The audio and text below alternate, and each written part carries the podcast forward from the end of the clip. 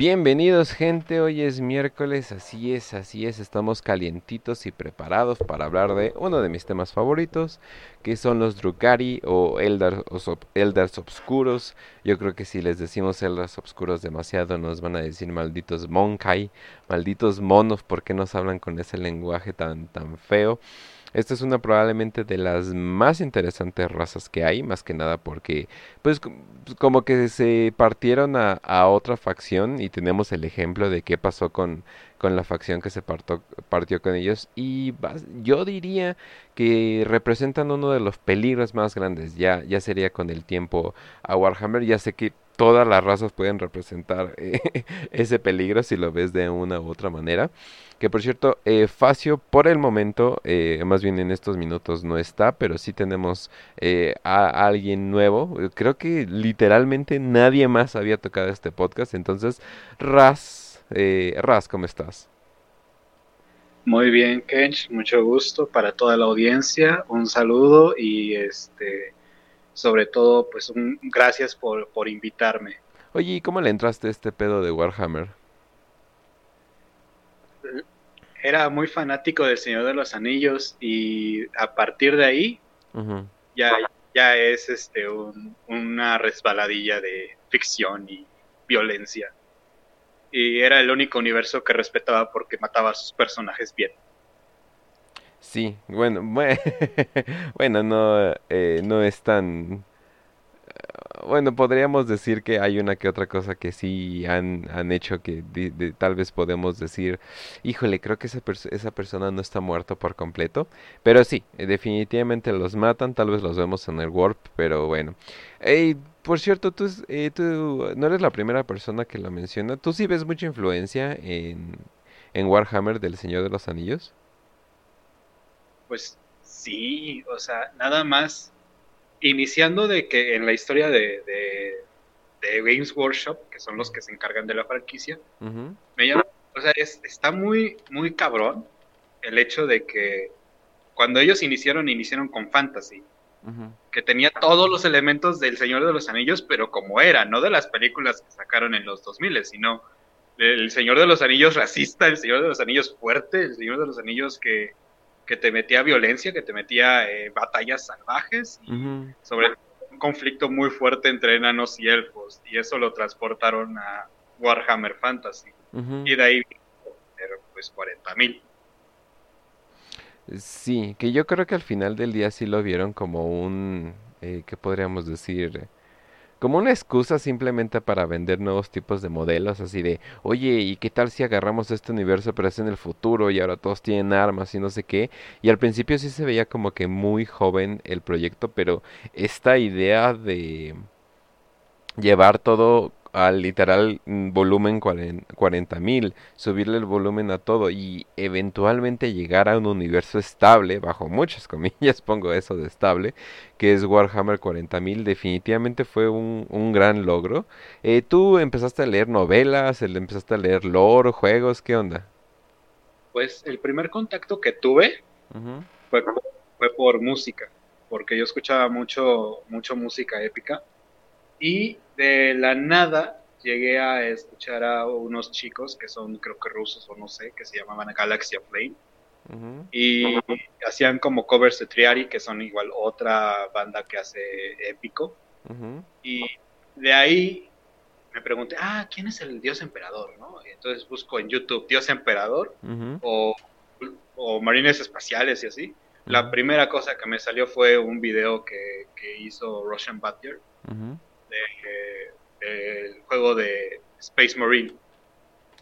Entonces, fíjate, yo creo que para ese momento tenía 17 años, hace algunos años, y lo primero que veo es un Space Marine, que para mí en esa época que yo lo que más conocía de ficción era Star Wars, era impresionantemente enorme, sí. a un orco con su patada para luego destruir otra horda de orcos con una espada. Me enamoré. No, y sobre todo de que si lo único que conoces de ciencia ficción son cosas como Star Wars o cosas por el estilo, pues definitivamente te sorprende ver de que, ah, espera, ese güey y ese Space Marine es un Space Marine, estamos hablando de que hay miles de Space Marines y eh, no son para nada los más fuertes, sino de que de hecho si lo ves en, cierto contexto, son como la unidad básica para, para, ciertos ejércitos. Entonces me estás diciendo que hay algo más fuerte y a ver, y en lo que te pones a investigar, yo creo que es cuando te agarra o no te agarra, ¿no? Cuando dices, no manches, esto es demasiado y te sales, o simplemente dices, no manches, esto me interesa un chingo, ¿no? Sí, te empiezas a, drogar con información, literalmente te drogas con información de, de la wiki, de buscas libros y así entonces eso fue lo que me ocurrió. M aquí. M aquí. ok, definitivamente. Eh, ¿Y qué onda? ¿Si has aprendido algo de este podcast o no? ¿O no estamos haciendo bien el trabajo? No, lo he escuchado eh, casi diario, o sea, sí me gusta escuchar. Eh, mi favorito es... O sea, te vuelves a echar episodios. Sí, ah. sí, de o sea, yo estoy cocinando y así para, estudiar y lo pongo de repente para, matar el tiempo. Es muy bueno, mis respetos. Ok, muy bien. ¿Y tú qué sabes, por cierto, de los Dark Elder? ¿Los conoces? Yo creo que lo que más me, da, me daría miedo es saber que son los únicos que quieren que sigas vivo. Todas las demás razas en Warhammer te pueden querer muerto y te van a matar bien muerto. Pero la raza de, los Drukari, poniéndolo con palabras bonitas, es la única raza que te va a querer vivo para torturarte por milenios, milenios. Y al final, si ellos les place, te pueden convertir en un sombrero viviente, que luego a lo mejor vamos a tocar ese. Ajá o un trofeo o jugar a poner la, la cola al humano, al monkey. Ajá. Entonces es, es probablemente la, la, la, raza más sádica. Oye, pero ponle, no tenemos cola, sería como ponle el ano al monkey o, algo por el estilo. Ellos se encargan, ellos se encargan. ¿eh? E-, ellos saben qué pedo, que por cierto, hola, ¿cómo estás, Facio? Hola, hola, que hecho la Raz. Perdón por la tardanza, gente que nos escucha, pero hubo un contratiempo por ahí. No te preocupes. Pero ya listo aquí. No ya listo aquí para hablar. Recuerda que la gran mayoría de la gente que nos escucha nos escucha en la versión de podcast, entonces, eh, para ellos, para ellos no saben qué pedo, ¿no? Sí. Entonces, pues hay que darle, ¿no? Con los elfos espaciales. Vamos a darle, vamos a darle antes de que se nos haga más tarde. Ajá, vamos. Bueno, yo creo lo primero que debemos empezar ¿Qué onda con los obscuros? Sí, con los neg... Ah, sí, espérate. Iba a decir una palabra que no. no es, este, bueno, los Drukari, también conocidos como Eldar Oscuros, por, pues por la mayoría de las demás facciones, por el Imperio más que nada, les ponen este nombre de Dark Eldar. Eh, son una raza que originalmente todos la conocimos como Eldari, o es el nombre en general para referirnos a toda la especie. Eh, los Eldari son esta raza humanoide que eh, prácticamente vamos a hacerlo en términos fáciles, parecen elfos, son elfos espaciales. Em, fueron creados por los Old Ones. Eh, pueden ver el, episodio de la Guerra en el Cielo, donde lo tocamos muy bien. Eh, los usaron principalmente como un arma para crear para combatir a los Necrones y a los Zetan durante la, la, Guerra en el Cielo. después de eso, pues, una vez que los Old Ones se desvanecieron y los Necrones también, una vez acabada la Guerra en el Cielo, los Eldari se convirtieron en la raza predominante en la galaxia. Eh, prácticamente la conquistaron toda, eh, tenían altos índices de fertilidad, prácticamente la poblaron hasta más no poder. Eh, por otra parte, su tecnología era tan avanzada que podrían, este, vamos a decirlo así, en términos literales, porque si es así, podían agarrar soles y meterlos en dimensiones de miniatura para llevárselos a otro lado, podían crear armas suficientemente eh, potentes para destruir sistemas estelares enteros, como las Blackstone Fortresses. Em, pero finalmente, después de toda esta tecnología, este avance, pues la vida se hizo eh, se estancó, o sea, ya los Eldar no tenían ningún tipo de, dificultad, eh, no había una... Eh, todo estaba resuelto, tanto comida, cultura, economía, viajes espaciales, todo lo que quisieran, ya estaba resuelto.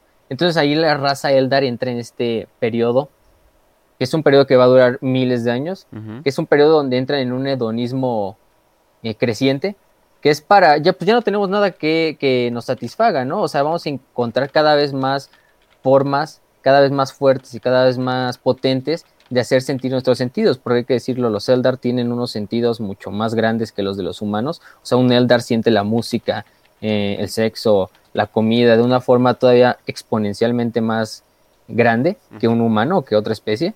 Haciendo que su presencia en el warp sea más grande, ¿no? Sí. Sí, o sea, si se pueden imaginar, si el alma de un humano en el Warp es como una vela chiquita ahí encendida, eh, el alma de un Eldar es como un faro.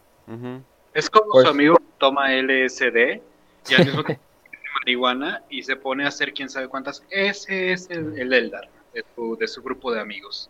Exacto. Eh, entonces los Eldar entraron en este estado como eh, germinativo en el cual pues ya no estaban pues simplemente se dedicaban a buscar las formas más grandiosas siempre de buscar el placer. Y en el Warp empezó a nacer algo, algo potencialmente dañino para el futuro, que los Eldar no se dieron cuenta al principio, porque los Eldar ni siquiera usaban el Warp para viajar, usaban la telaraña, que es una dimensión como en miniatura, bueno, una dimensión aparte de la disformidad y del espacio real.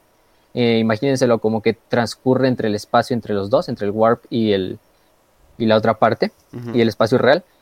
Y pues fácilmente vivían felices en, la telaraña, no había problemas, o sea, también había mundos en el espacio real, que eran los mundos capital de los Eldar, del Imperio Eldar.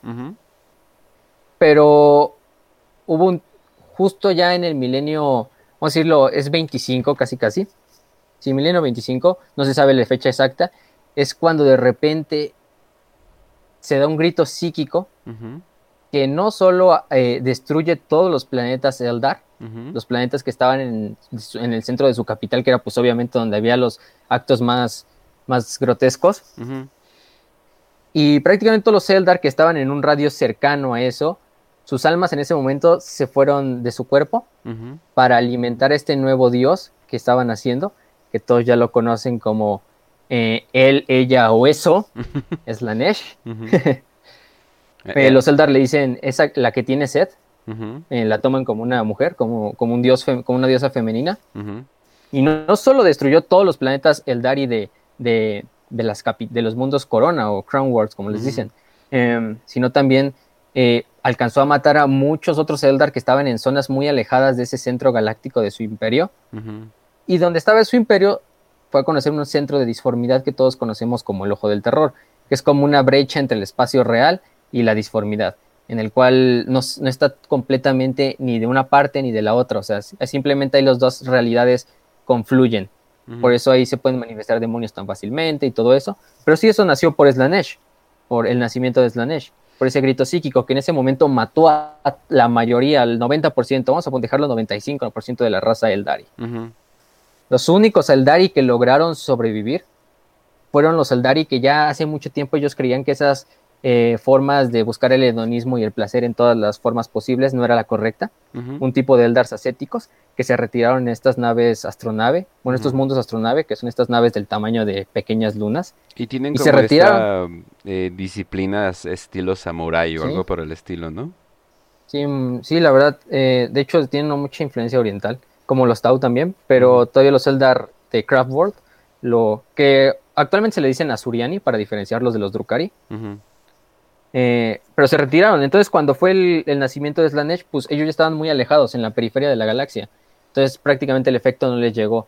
Tal, sí se destruyó en muchos mundos astronave que apenas estaban como huyendo y los alcanzó el grito psíquico y pues obviamente el, el mundo astronave se destruyó. Pero el otro grupo de Eldar que sobrevivió a la caída, que es coloquialmente como se le llama en, como los Eldars le llaman, la caída, eh, sobrevivieron dentro de la telaraña en un, vamos a decirlo así, es una especie de puerto espacial llamado Comorak, que en esa época del Imperio Eldar era solo un puerto espacial. Era, una, era un lugar donde los nobles cometían actos todavía más depravados, pero al, eh, sin la luz de la, de la visión pública. Entonces, Comorrag era un centro donde se reunían para cometer todavía actos más degenerados, atroces, como quieran decir. Y para, que tengan una idea, eh, el poder psíquico de los Eldar es tan grande que todo lo que se puedan imaginar lo pueden hacer realidad. Entonces, digamos que si tú andas buscando algo de diversión, pero lo que estás buscando no podría ser que ni siquiera existe, no sé, digamos que no sé, tienes un momento AMLO y quieres una yegua pero con cara de My Little Pony o algo por el estilo, en debido a que eres un Eldar y, tiene, y tienes la capacidad, lo puedes manifestar y luego le puedes hacer lo que quieras a, a esa yegua. Por cierto, este episodio va a estar un poquito subido de tono a comparación de los otros.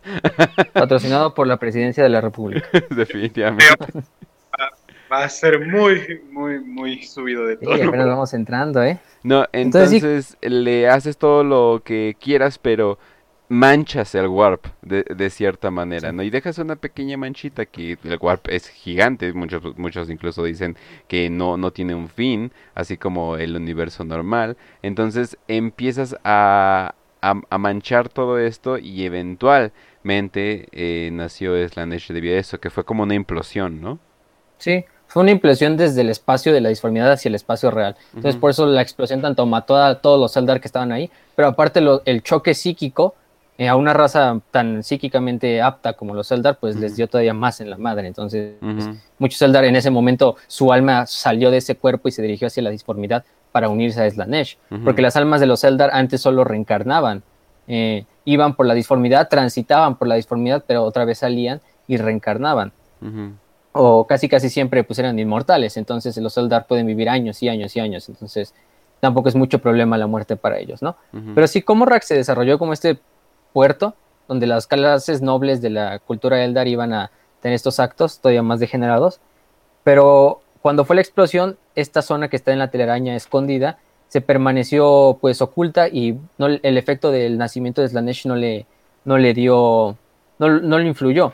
Entonces todos los Eldar que estaban en esa zona pues permanecieron vivos, pero asimismo siguieron con esta cultura Eldar.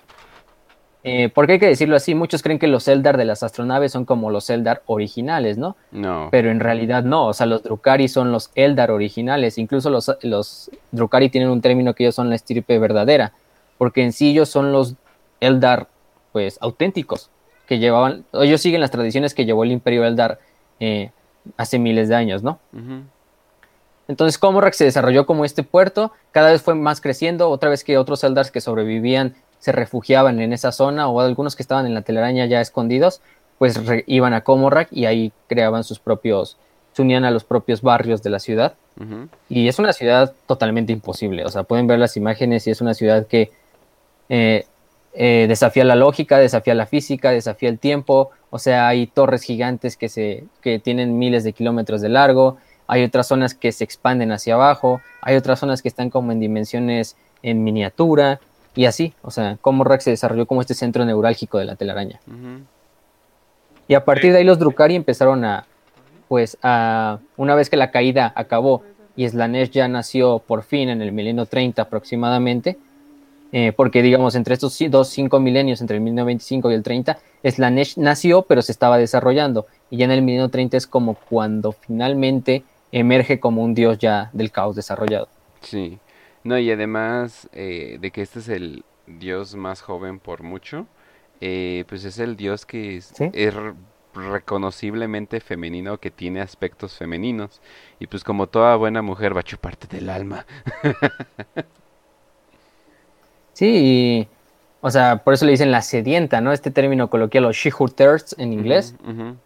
Eh, por eso la ven también como el, archienemigo, al final de cuentas, de la raza del Dark. no importa la humanidad, no importan los orcos, no importan los. Quizá los necrones están al mismo nivel, pero es la Nesh sí es el archienemigo, incluso así le dicen los, los propios Eldar. Porque incluso no, decir el nombre de Slanesh puede hacer que su alma salga de su cuerpo y se vaya hacia Slanesh. Oh, por eso nunca le mencionan. Eh, su casi extinción, o sea, el grado en el que están actualmente, o sea, en el milenio 42, 42 es, eh, es por eso. Ella los destrozó, se comió las almas de la mayoría de todos en un, en un frenesí enorme de placer eh, salvajismo, barbarie y sangre. Y lo, lo único que queda de, lo, de, lo, de la decencia en los Zelda son los, los, los hombres que tienen que prohibir sentir porque tienen miedo de alimentarla. O sea, hasta propios sentimientos o emociones pueden alimentarla y se decaen mundos de astronave por eso. Y de hecho ahí viene algo muy importante de los Eldar. Eh, por ejemplo, los, los Eldar de astronave, como ya dijo Raz, tienen un enfoque muy eh, ascético. O sea, ellos siempre intentan como eh, nunca enfocarse en la pasión de una sola tarea o en el placer que les puede generar incluso una senda, que las vamos a hablar en el siguiente episodio de la próxima semana. pero los Drukari, ¿no? Los Drukari, podemos decir que Slanesh ya los tiene, ¿no? Ya los tiene en su poder. O sea, su alma está lentamente arrastrándose hacia Slanesh. Pero lo que hacen es todavía maximizar estas conductas eh, hedonistas del placer y del dolor para que Slanesh, como saciarle el hambre de Slanesh. Entonces, si a través tú de la tortura, de la mutilación, de la violación, del asesinato de otras especies, les causas dolor, sufrimiento y también te causa placer a ti, en una forma estás alimentando a Slanesh, aunque los Dark Eldar no lo, no lo digan como tal, sepan que pues, al final Slanesh es el gran archienemigo. Pero sí, su enfoque es totalmente diferente al de los Eldar del mundo astronave. O sea, en sí no podríamos clasificar bien a, esta a estos Eldar como unos Eldar eh, del caos completamente, sino más bien tienen una diferente manera de que su alma no sea totalmente consumida, ¿no? sí, o sea, es... no, no, no valer, no explotar. Ellos le que alimentar con almas y de hecho por eso hacen raideos inmensos a planetas para sacar ese lado. Sí, sí, sí, Ok.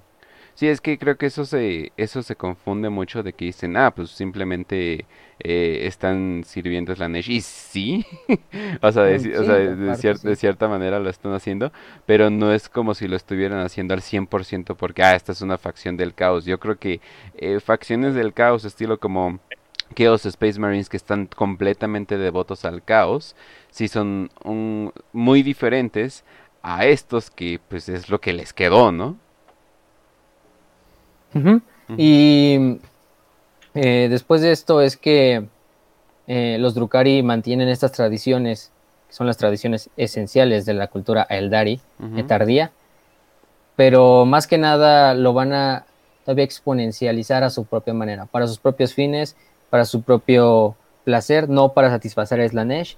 Eh, es como si no se hubiera un pinche perro rabioso en la calle y te está persiguiendo y agarras un pinche bistec y se lo avientas para que se distraiga con el, el bistec, ¿no? Pero se lo acaba y te sigue persiguiendo. Entonces, siguiendo dándole, dándole, dándole, dándole, dándole Slanesh, para que al final, eh, tomos al final, cuando muera este Drukari, su alma va a terminar siendo de Slanesh.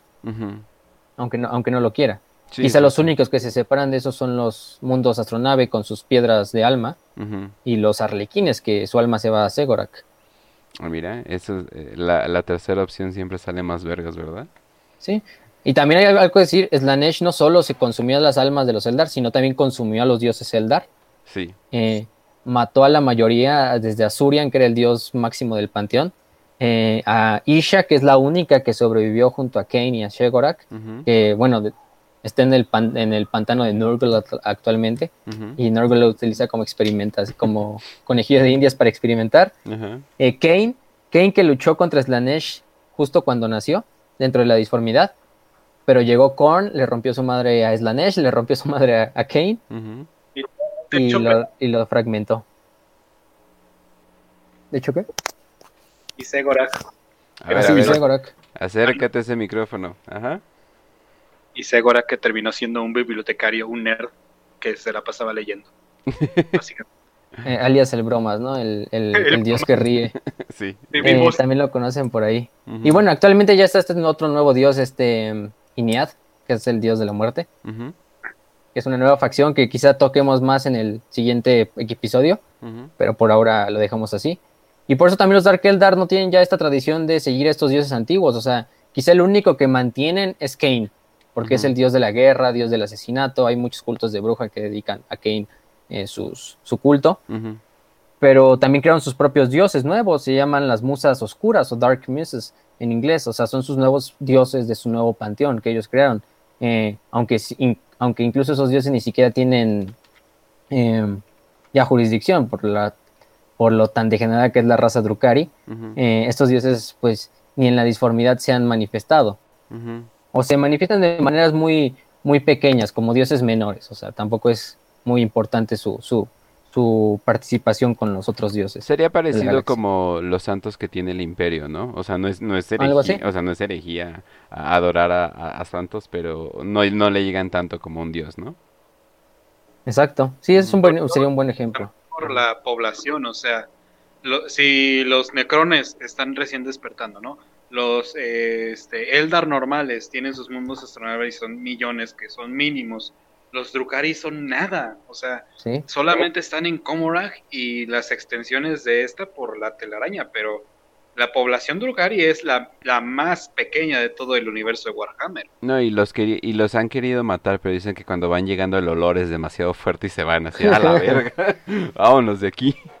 y de hecho, de hecho, como lo que dice Raz, o sea, es una raza que aparte cuando nació Slanesh no solo le chingó las almas y los mató, sino también la, propia fertilidad de la raza Eldar disminuyó. O sea, actualmente tener un, un, Drukari en, que nazca a través de un parto natural eh, es muy difícil.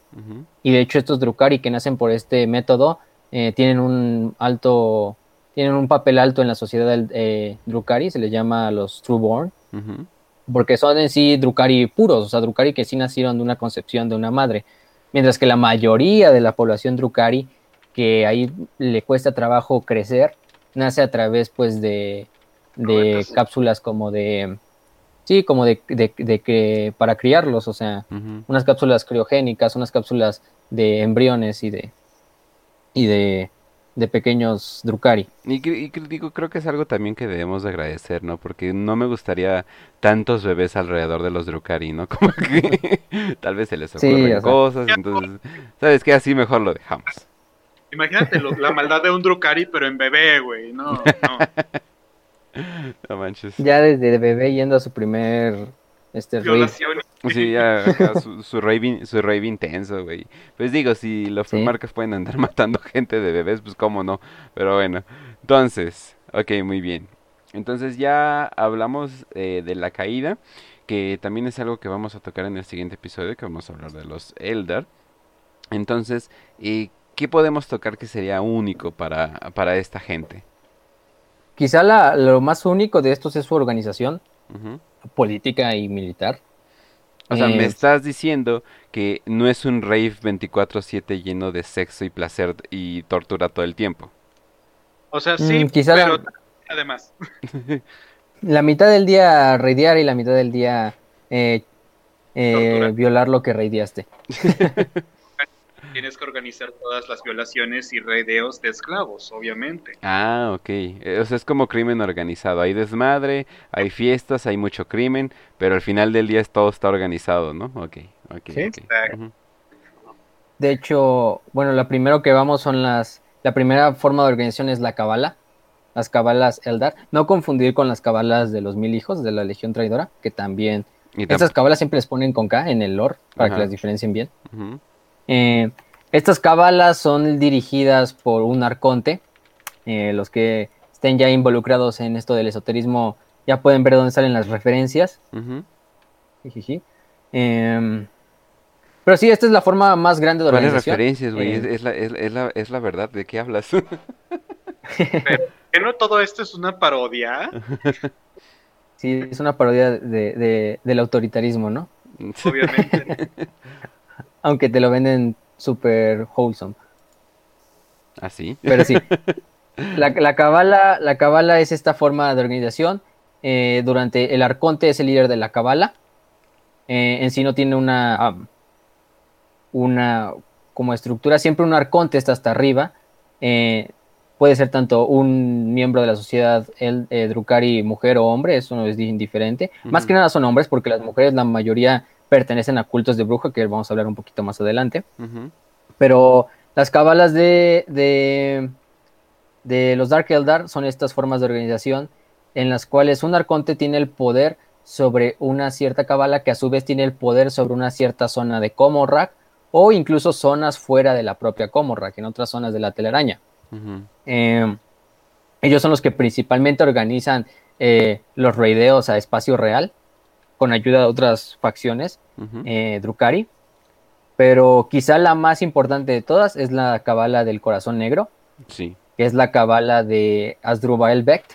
Que Asdrubal Becht, vamos a hablar un poquito más al rato, pero Asdrubal Becht es el líder eh, indiscutible de Comorra.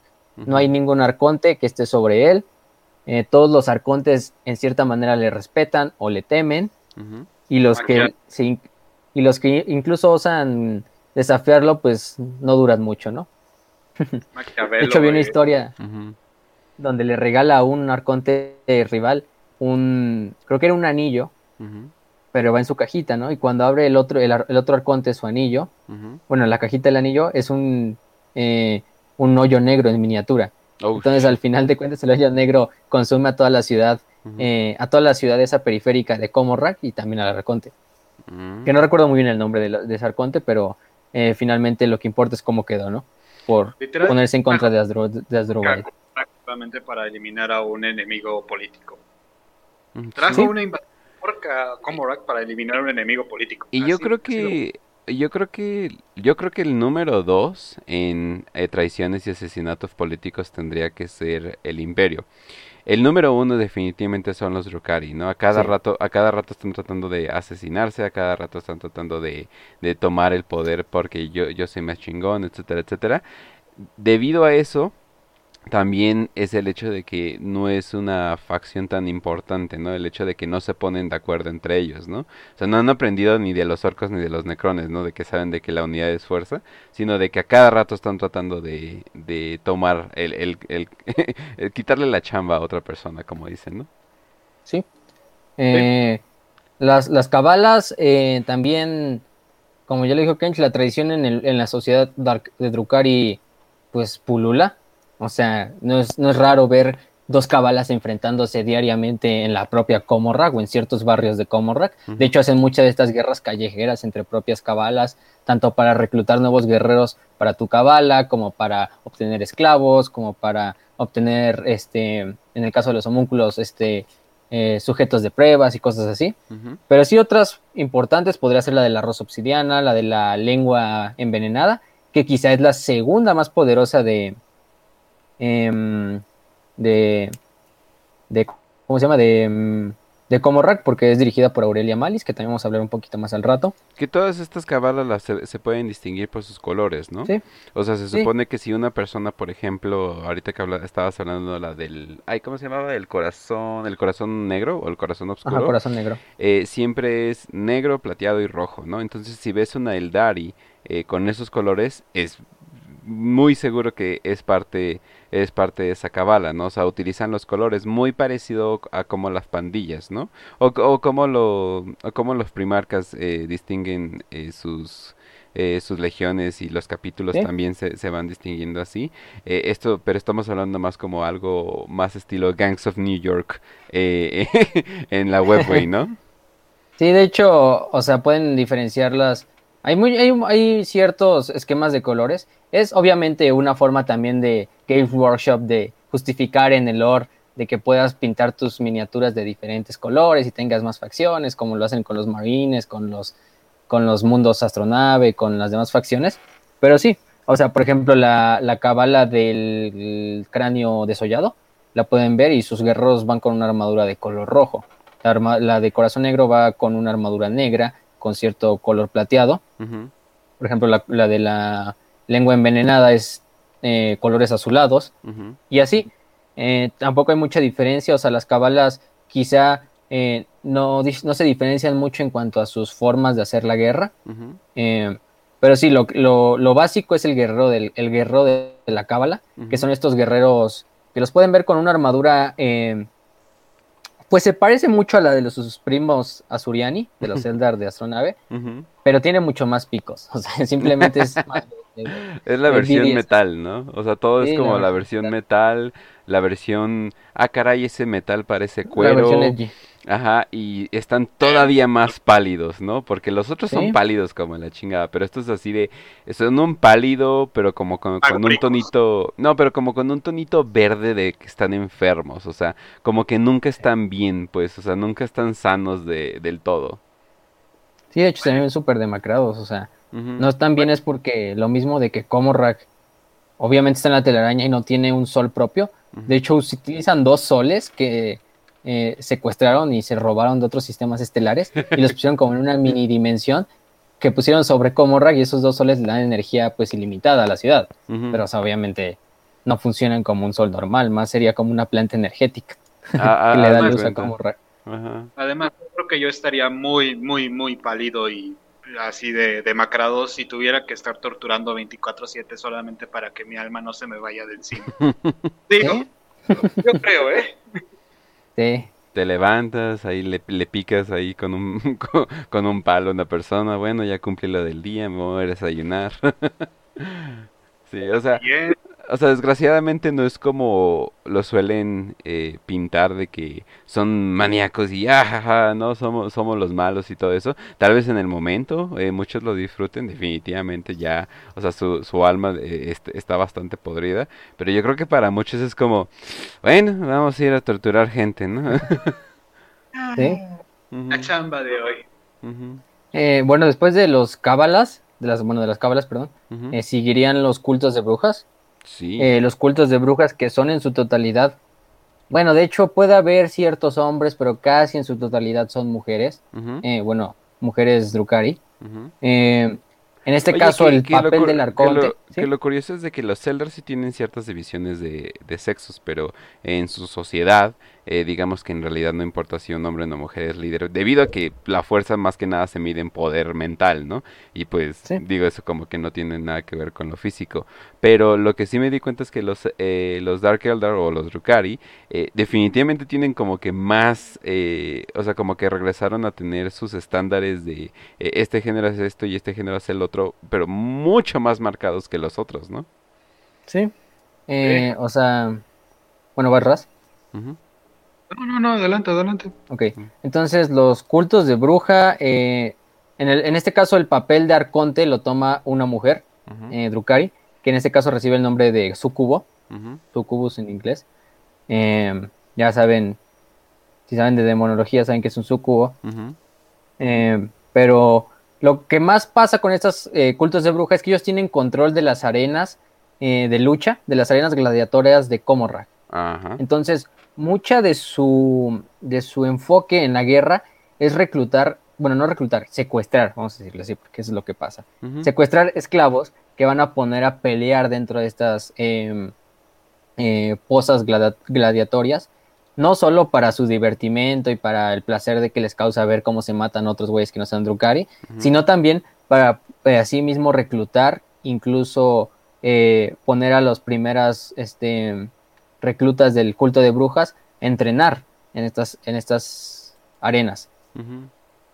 Eh, obviamente su, su, su, tropa de básica es la bruja, que también le dicen Hekatari, creo, en, no sé cómo se pronuncia eso, la verdad, pero son los guerreros son las guerreras gladiatorias. De, por, sí se supone que no le están diciendo witch, o sea, e W-I-T-C-H, sino están diciendo W-Y-C-H, ¿no? O sea, como witch, o sea, como otra manera de, como otra manera de decirlo más que nada para su lenguaje. Obviamente todo esto toma del, del idioma y como que da una relación directa, pero sí, o sea, si, si quieren investigar nombres, siempre va a ser como una pronunciación mamona de lo que usualmente es, ¿no? parecido como al latín que utiliza el imperio. Sí, de hecho, creo que el, líder de, las brujas, o sea, cuando tienen una cabeza de pelotón o algo así, creo que se llama Hecatrix, Hecatrix o algo así. Y literalmente tienes que, si una bruja tiene que haber matado a 500 de esclavos en arenas y haber destrozado el cuerpo de 500 es, eh, lo que sea. Una Hecatrix literalmente es, ah, sí, bueno, tres segundos pasan y ya te, destrozó todo el cuerpo, ya te hizo ojitos y empezó a bailar sobre ti de una manera muy sádica. Sí, y de, bueno, para que se den una idea para los que estén en podcast, eh, esto es más lo, lo BDSM, o sea, esto es lo más sadomasoquista, o sea, todos están vestidos como expertos en sadomasoquismo, algo por el estilo que te podrías imaginar, eh, a pesar de que los Drukari en sí parecen como un rave de sadomasoquistas, esto es lo más, y si se pueden imaginar banshees malvadas sadomasoquistas, así es como es. Exacto. Que, que consumen drogas o ya se sobreentiende? ¿Ustedes qué creen? Sí. Pues el consumo, o sea, de hecho... Pues el consumo de drogas no es algo como muy tabú, digamos, eh, en, este mundo. O sea, es como que si tienen que consumir metanfetamina, eh, no sé, algún sniper del imperio para poder estar despierto cinco días, lo va a hacer, o sea, pero es simplemente como que parte de la chamba, no es algo como que lo harían por placer. Tal vez los Rukari lo hacen, lo hacen por placer, eh, no sé, para subir todavía más eh, el volumen de las cosas, pero no me imagino la cocaína que ellos se tienen que meter para que, para que pueda afectar su mente. Y por esto de las drogas pasamos al siguiente eh, como subfacción, eh, que serían los pactos de homúnculos. Eh, por fin vamos a hablar de homúnculos en Radio Marrán. Ahora sí. Ahora sí vamos a hablar de Homúnculos son estos. Ajá. son estos. Los homúnculos son básicamente los líderes, tanto científicos, biológicos y tecnológicos de la sociedad Drukari. Eh, cuando ven un homúnculo es un Drukari que ha pasado miles de años eh, cambiándose partes del cuerpo, muy parecido a lo que haría, por ejemplo, un adepto del Mechanicus, pero no, en vez de partes técnicas, él, se los intercambia con partes biológicas. O sea, por ejemplo, pueden ver a los homúnculos como estos alquimistas eh, científicos locos, básicamente sería eso una buena forma de decirlo. una estética muy tipo también no sé, tipo del doctor Frankenstein, así como de científico loco, porque esos son prácticamente, son científicos locos. Eh, eh, ellos no les importa si más que nada su objetivo en la batalla es capturar gente para convertirlos en sus conejillos de India, en sus experimentos, tanto para crear drogas, nuevas drogas para los demás ejércitos Drukari, en nuevas formas de vida, simplemente el placer que les causa experimentar con otros seres vivos. A eso se puede reducir su, su, su, cultura de los homúnculos. Eh, quizá el homúnculo más, más conocido es este... Mm, ay, se me fue el nombre. Eh, fue de, fue de los, fue de los que me mandaste, ¿no? Ah, ok. Eh, ¿No es este Urien? Sí, Urien Rakart, ya, se me, ya, se me, ya, me, acordé. Urien Rakart. asimismo, estos Covens, eh, Monthly Covens se organizan eh, de acuerdo también a las prácticas que cada Coven realice. Por ejemplo, un Coven puede estar especializado en creación de drogas, otro Coven puede estar especializado en creación de nuevas eh, formas de vida para la batalla, otro Coven puede estar especializado en otra cosa, ¿no? simplemente en experimentación.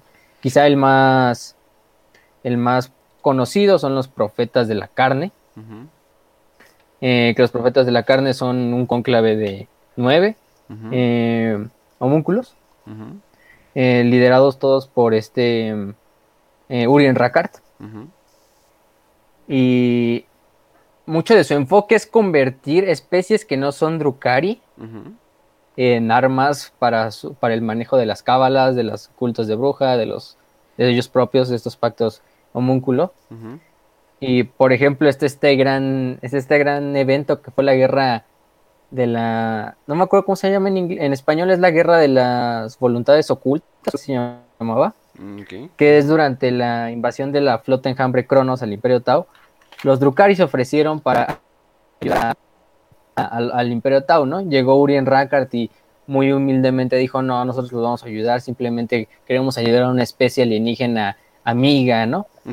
Y los Tau muy, muy, pues muy pendejamente, porque si tú ves a un güey que tiene cuatro brazos en la espalda y está inyectado en drogas y prácticamente está flotando con una cola mecánica, yo creo que no te confías de ese güey. Gritos de terror desde su nave espacial, o sea, estoy seguro de que los Tau escucharon gritos de terror desde su nave espacial y dijeron, ah, sí. Qué gracioso hablan estos sujetos. el, el, el, caos eh, encarnado y ellos dijeron, eh, seguramente no hay problema. Ok, a ver, sigue, sigue. Lo cagado fue que al principio les dijo, no, pues vamos a hacer, para demostrar nuestra amistad, vamos a hacer un intercambio cultural. Así, le, así les puso Urien Rackard. Eh, obviamente los Tau dieron algunos de sus guerreros, de sus castas del agua, del fuego, del aire, del aire excepto Eterios, porque esos no. Y los Drukari. los, los, Drukari y los Drukari pues dijeron, pues sí, vamos a ayudarles. Pelearon contra la flota enjambre Cronos, se derrotó a la flota enjambre Cronos, bueno, por lo menos se le hizo retroceder. Pero los Tau se dieron cuenta que en la batalla los, los eh, este Urien Rackard eh, mandaba un. Hay una unidad que se llama Grotescos eh, de los de los estos homúnculos que mm, son como pues son seres vivos totalmente em, creados a partir de músculo, de hueso, de diferentes razas, de diferentes especies, de propios Drukari, así totalmente grandes, especializados en combate cuerpo a cuerpo, totalmente casi mutados, o sea, tienen brazos extra en la espalda, tienen una máscara de metal. Parecido a The Great Unclean One, ¿no? De lo que usan las facciones del caos, ¿no? Ah, sí, más o menos. Sería un buen, un buen, un buen análogo. Pero se dieron cuenta que estos grotescos tenían la piel azul, ¿no? Entonces, oye, qué pedo, ¿no? O sea, ¿por qué tendrán la piel azul, no?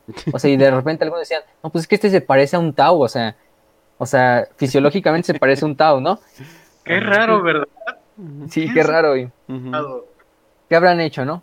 Y ya luego Urien Rackard pidió que le, si le daban intercambio cultural de Terios, pero obviamente los, los, los, los Tau dijeron, no, no, tampoco, tampoco te pases, ¿no?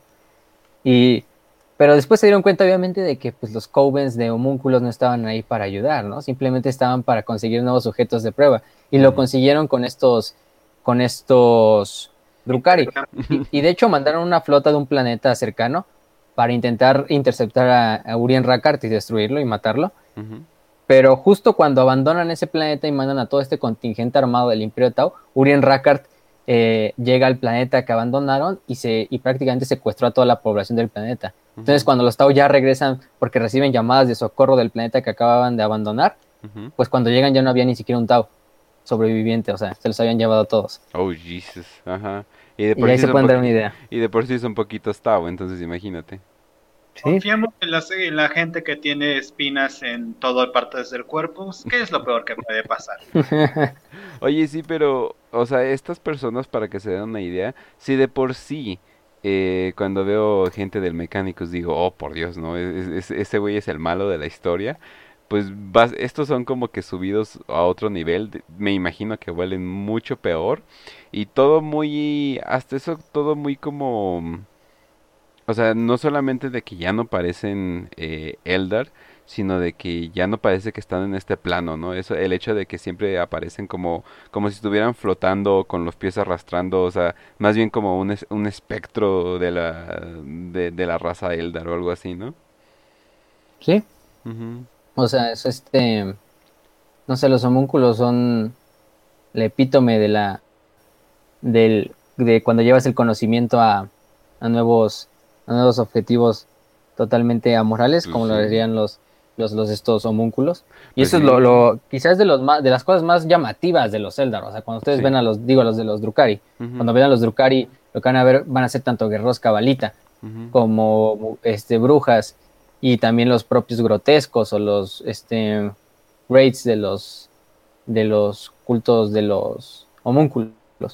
Y sí, en la guerra van estos tres, aunque sean facciones separadas e incluso compitan entre ellas, cuando se trata de hacer un raid, eh, las tres facciones entran en sinergia y pues pelean juntas. O sea, por ejemplo, los grotescos, los, los homúnculos mandan a sus grotescos, a sus fuerzas de choque pesadas, a sus criaturas, suministran también drogas y cosas así. Las brujas eh, llevan la velocidad, la, los ataques relámpago y los guerreros cabalitas eh, mandan todo el poder pues este principal de las armas de, de energía Eldar y todo eso.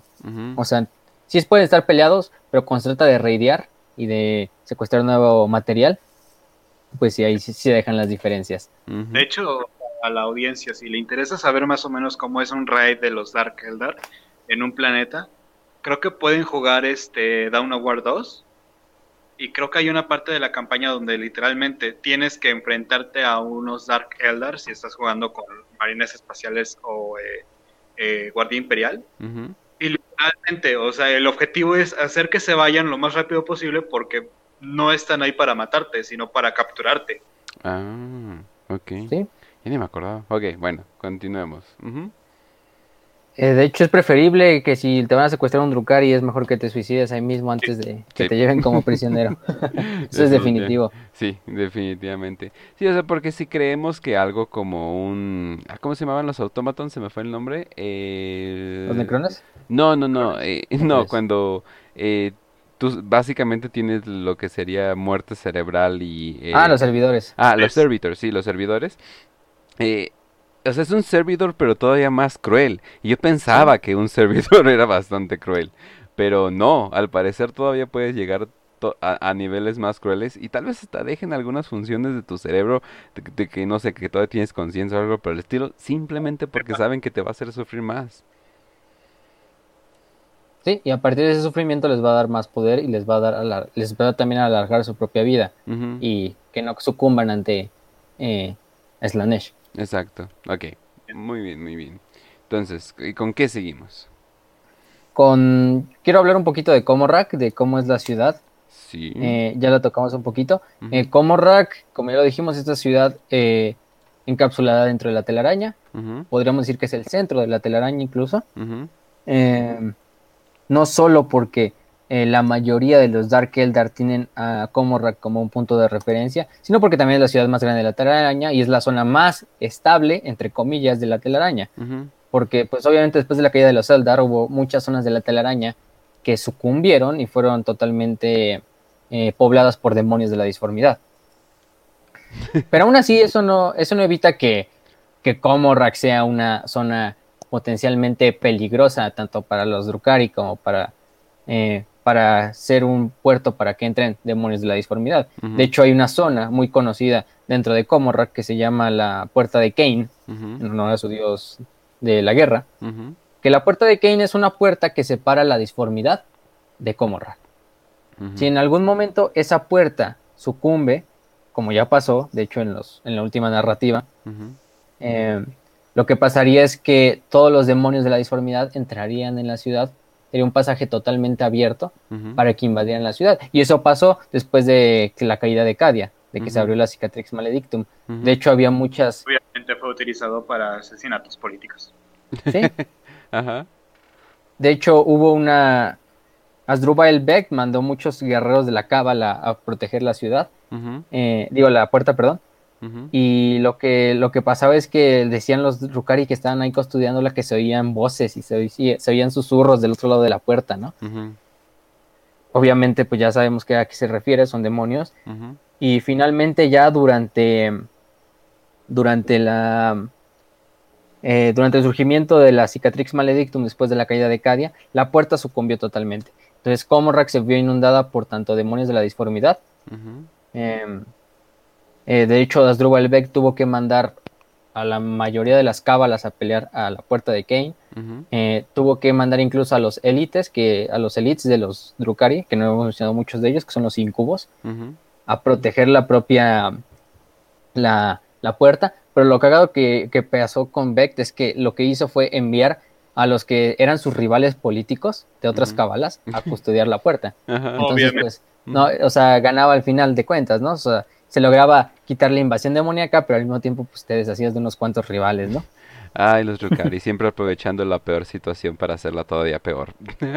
Es la persona más positiva de Warhammer. No le ve el lado malo a nada. De hecho, podría ser. Podría ser también. O sea, me estás diciendo que pasó de ser a eh, Catepeca a Catepeor todavía porque estos demonios no es como, ah, pero ustedes son eh, compañeros del caos. No, no, no, no, no, no. O sea, todavía esto puede ser eh, algo peor, ¿no? Digo, para aclararle a la gente de que esta no es necesariamente una facción del caos, ¿no? Sí, de hecho, o sea, la, ya como ya lo dijimos, los, los Drukari son, quizá el, enemigo primero es el caos. Obviamente, más que nada es la Nesh, pero también los demás se representan una amenaza. Claro. Porque al final de cuentas, pues son, siguen, siguen siendo seres de la disformidad.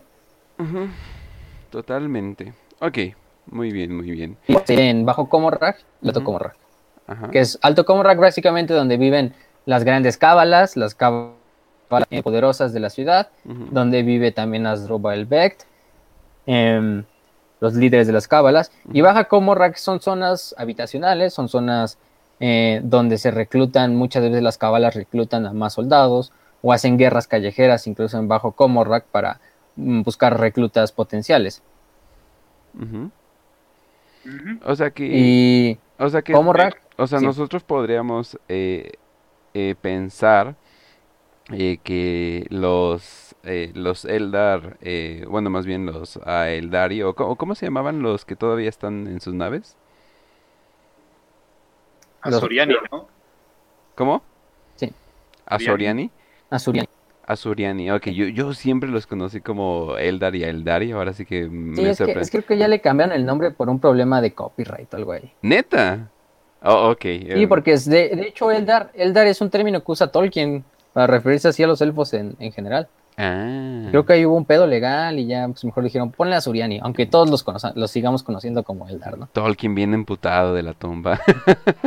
no manches, eso, la neta sí me da un poco de, de, terror el hecho de que la obra de un autor puede seguir teniendo, teniendo copyright después de 100 años de que esté muerto el autor o algo por el estilo, se supone que las leyes ya no iban a dejar esto, pero están como que metiendo nuevas reglas y mini leyes que están metiendo al copyright, que es así de, ya como que van a poder cambiar muchas cosas. Pero bueno, total, o sea, uno podría pensar que eh, los Asurani serían como que los que están manteniendo eh, el orden antiguo, etcétera, etcétera. Pero en realidad eh, lo que estamos viendo con los Drukari es la sociedad, la sociedad Eldar que hemos visto pero decaída, ¿no? O sea, en sí, si quieres ver más un ejemplo de cómo eran los Eldar, puedes tener a los Drukari como ejemplo, ¿no? Sí. O sea, cuando digan, cuando te remitas, ¿cómo, ¿cómo fue un Eldar de la antigüedad, del gran imperio Eldar? Pues solo ve un Drukari. O sea, el Asuriani no tiene nada que ver con los Eldar eh, de la antigüedad. O sea, ellos eran una minoría completa, o sea, eran los apestados de la sociedad Eldar, los que se retiraron en este camino asiático. Sí, es como si alguien quisiera decir, ah, no, pues eh, los puritanos eran, son el ejemplo de, de, un anglo promedio. es así, no, los puritanos fueron los que se fueron y como que ya mandaron a la chingada todo y ya luego obviamente pues crearon... Sí, de hecho es un buen ejemplo. Quizá alguna de la influencia para crear a los Eldar pues Game Workshop es una empresa británica, ¿no? Entonces, hasta ahorita, hasta ahorita que lo mencionaste sí se me vino a la mente, o sea, es un buen ejemplo, el de los puritanos. están, diciendo, que Inglaterra es un infierno. Sí, o sea, dieron, vida a, un dios del caos. Llueve todo el año y hay gente con dientes muy feos, así que... Definitivamente, e, es, un horror. Y te quieren asaltar en la calle ahí con un, hey, you fucking what? Y dices, oh shit, me van a, me van a, me van a asaltar. Sí, definitivamente. Margaret Thatcher, es la Confirmadísimo. Pensé que iba a ser la reina de Inglaterra, pero no, Margaret ah, Thatcher queda perfecto. No, la Thatcher queda perfecto. Porque no importa, que esté, no importa que esté muerta, su influencia ahí sigue. Pero bueno, ya no nos metamos en política, entonces vamos a continuar. Ok, entonces creo que seguimos con la, tecnología, que es de las cosas más mm, como especiales de los, de los Eldar. En general de los Eldar, porque vamos a decir, su tecnología es totalmente súper avanzada. Sí. Eh, en cuanto, si lo tomamos en cuenta en relación a las demás facciones, quizá la única son los Necrones, y los Necrones están a la par. Y quizá los Necrones los superan en algunas cosas, pero los Eldar los superan en otras. Em, eh, como ya vimos, la tecnología Eldar desde la antigüedad era una tecnología capaz de destruir soles, capaz de destruir sistemas estelares, de robarse soles, em, de crear mundos, de abrir agujeros negros en miniatura. Eh, pero lo más importante es este mm, que sus armas son armas de armas de energía. Son muy diferentes a lo que sería un, arma de la humanidad. Ellos nunca desarrollaron lo que sería una bala, la bala cónica. Más bien desarrollaron una especie como de se le llama shuriken, o sea, es una ese es su tipo de de proyectil. Es sí, de este proyectil es un tipo de, de arma de energía. La gente vio Naruto, no te preocupes, saben a qué estás diciendo. Sí, bueno, ya se lo pueden imaginar. Entonces, casi toda su, tecnología y sus armas principales eh, personales e individuales eh, se basan en esta tecnología de las armas Shuriken. E inclusive hace, hacen un eh, ruido como que muy específico. No, no es como pa pa pa pa pa, sino más bien como que o sea, como que ajá, o sea, es, es, muy curioso, o sea, pero es como al final de Astartes de que escuchas ese ah, ruido y, dices, ah, no mames, ahí hay Eldars, ¿no? Eh, sí, es un buen ejemplo. Y nada más por el ruidito, ¿no? Y es como que como que te están chingando varios puntitos láser en vez de uno directo, ¿no? Que es como la tecnología humana y pues el resto es de que un rayo, un este es como que por, por varios lugares, ¿no? Y sí, como una cerbatana. haz de cuenta, haz de cuenta una cerbatana 40.000K, ¿no? sí, pero que dispara unos discos de energía que están así como impulsados por gravedad, o sea, o sea, obviamente esto eh, no es ningún arma para bromear. sí. Eh, las armas Shuriken son lo más poderoso que tiene los Eldar. Eh, tanto los Drukari como los Azuriani como los Arlequines. también tienen muchas armas cuerpo a cuerpo, principalmente espadas y hachas de energía. Principalmente los incubos, que son las como son tanto mercenarios como guardaespaldas, como fuerza especial utilizan mucho estas espadas, muchas veces lo van a ver. Em, eh, son unas espadas super gigantes que parecen estos cuchillos de carnicero pero alargados. Ándale, ajá.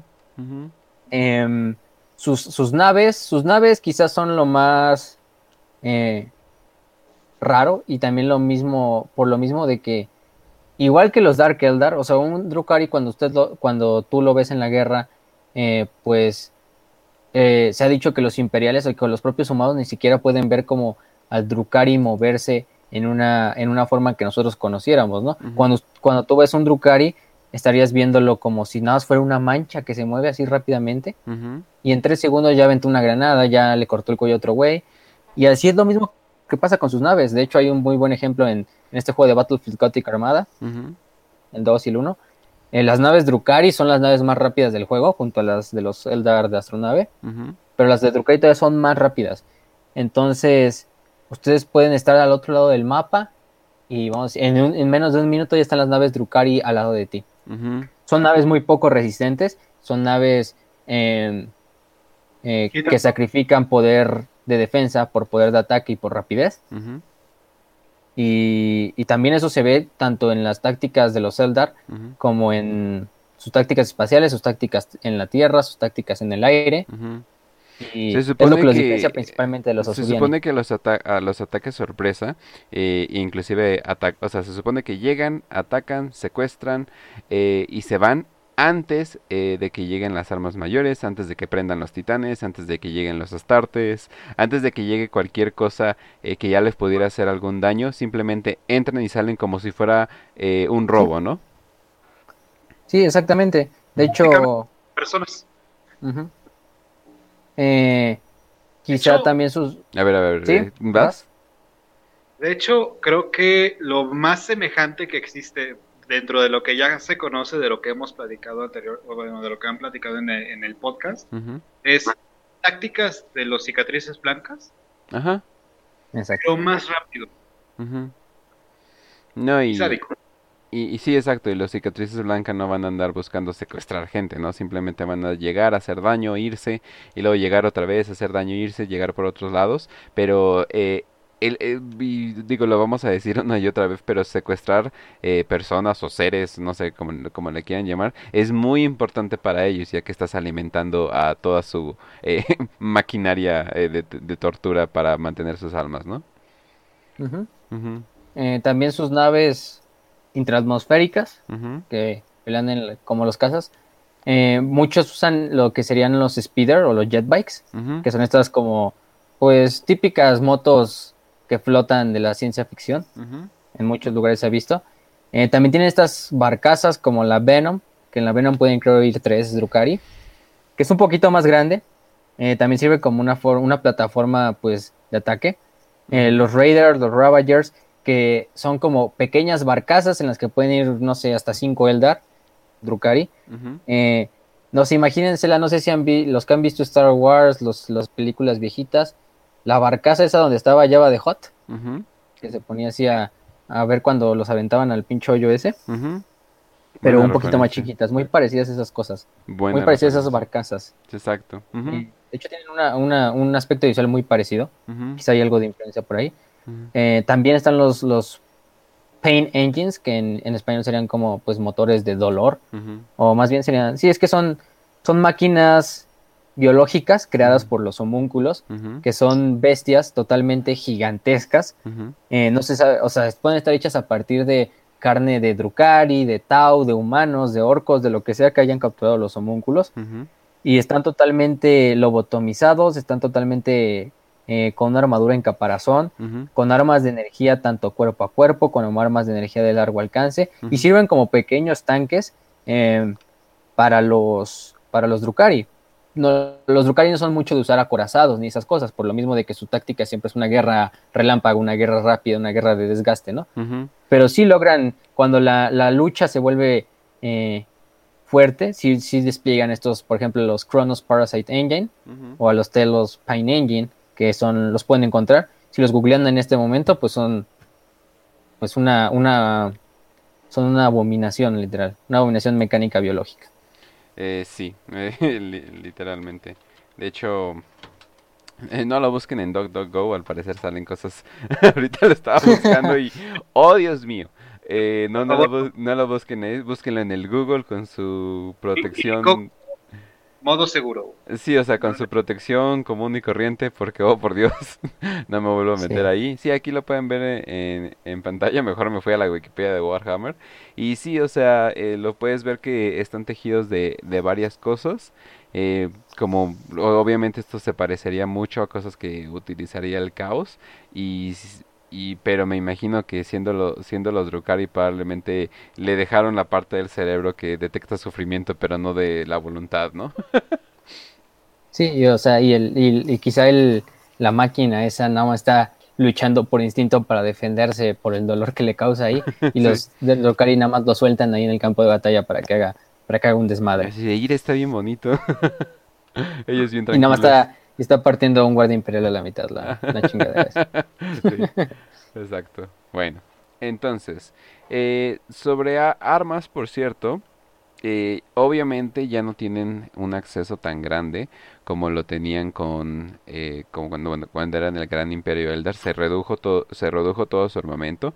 El conocimiento está ahí para lograr hacer grandes armas. El problema es de que no hay eh, no hay una infraestructura, no hay mundos que, que, lo puedan crear, no hay recursos. O sea, estamos hablando de una facción chiquitita, chiquitita, luchando por su existencia en un... Ni, o sea, ni siquiera existen bien, bien. O sea, están en un mundo entre en, un, en una pequeña dimensión bolsillo que, que, se han creado para ellos. Entonces no podrían crear sus grandes, eh, por ejemplo, no podrían acabar con soles de golpe o algo por el estilo. Tendrían que tomar eh, como que más, más planetas, más lugares, más recursos y pues están un poquito ocupados entre matándose entre ellos, entre matando gente para bueno, para satisfacer a, a, Slanesh y peleando contra los mismos Eldar.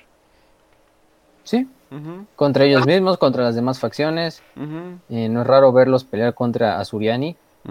Aunque muchas veces hacen ciertas alianzas, tampoco se llevan tan mal como unos creerían con sus primos de la astronave. Porque ahí están los arlequines, y los arlequines, como lo dijimos desde el episodio 2, sirven como esos embajadores entre los Drukari, entre los Azuriani, entre las demás facciones Eldar. O sea, si hay una diplomacia entre ellos, pues es que al final del día, pues son Eldar, o sea, y, y quién más va a entender a un Eldar que otro Eldar, ¿no? Y, al final todos buscan ese, recrear su civilización, sea como sea el método, o sea. Eh, quizá algo, algo que sí acaba de decir es, eh, para acabar, esta parte es que los Drukari nunca van a perder una batalla. Que eso quede claro. O sea, en el sentido de que aunque ustedes, lo, aunque, aunque el imperio les gane, aunque los orcos les ganen, aunque los tau les ganen, eh, siempre va a haber una forma en que los Drukari ganen. ¿Por qué?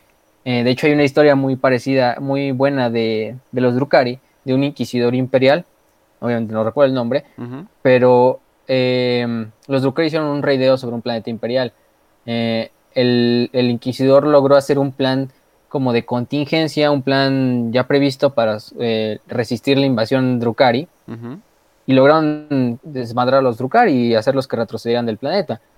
Pero cuando los, cuando los generales fueron a ver al Inquisidor, el Inquisidor simplemente estaba su biblioteca personal y en cada tomo de uno de sus libros hay un pedazo de su cuerpo eh, eh, despedazado ahí entre las hojas. Entonces, sea como sea, ellos van a ganar quizá robándose tecnología, quizá mm, matando al general enemigo, eh, quizá matando a, la mayor parte del, de, la facción enemiga para que cuando llegue otra partida de Eldar ya estén mansitos para ser destruidos.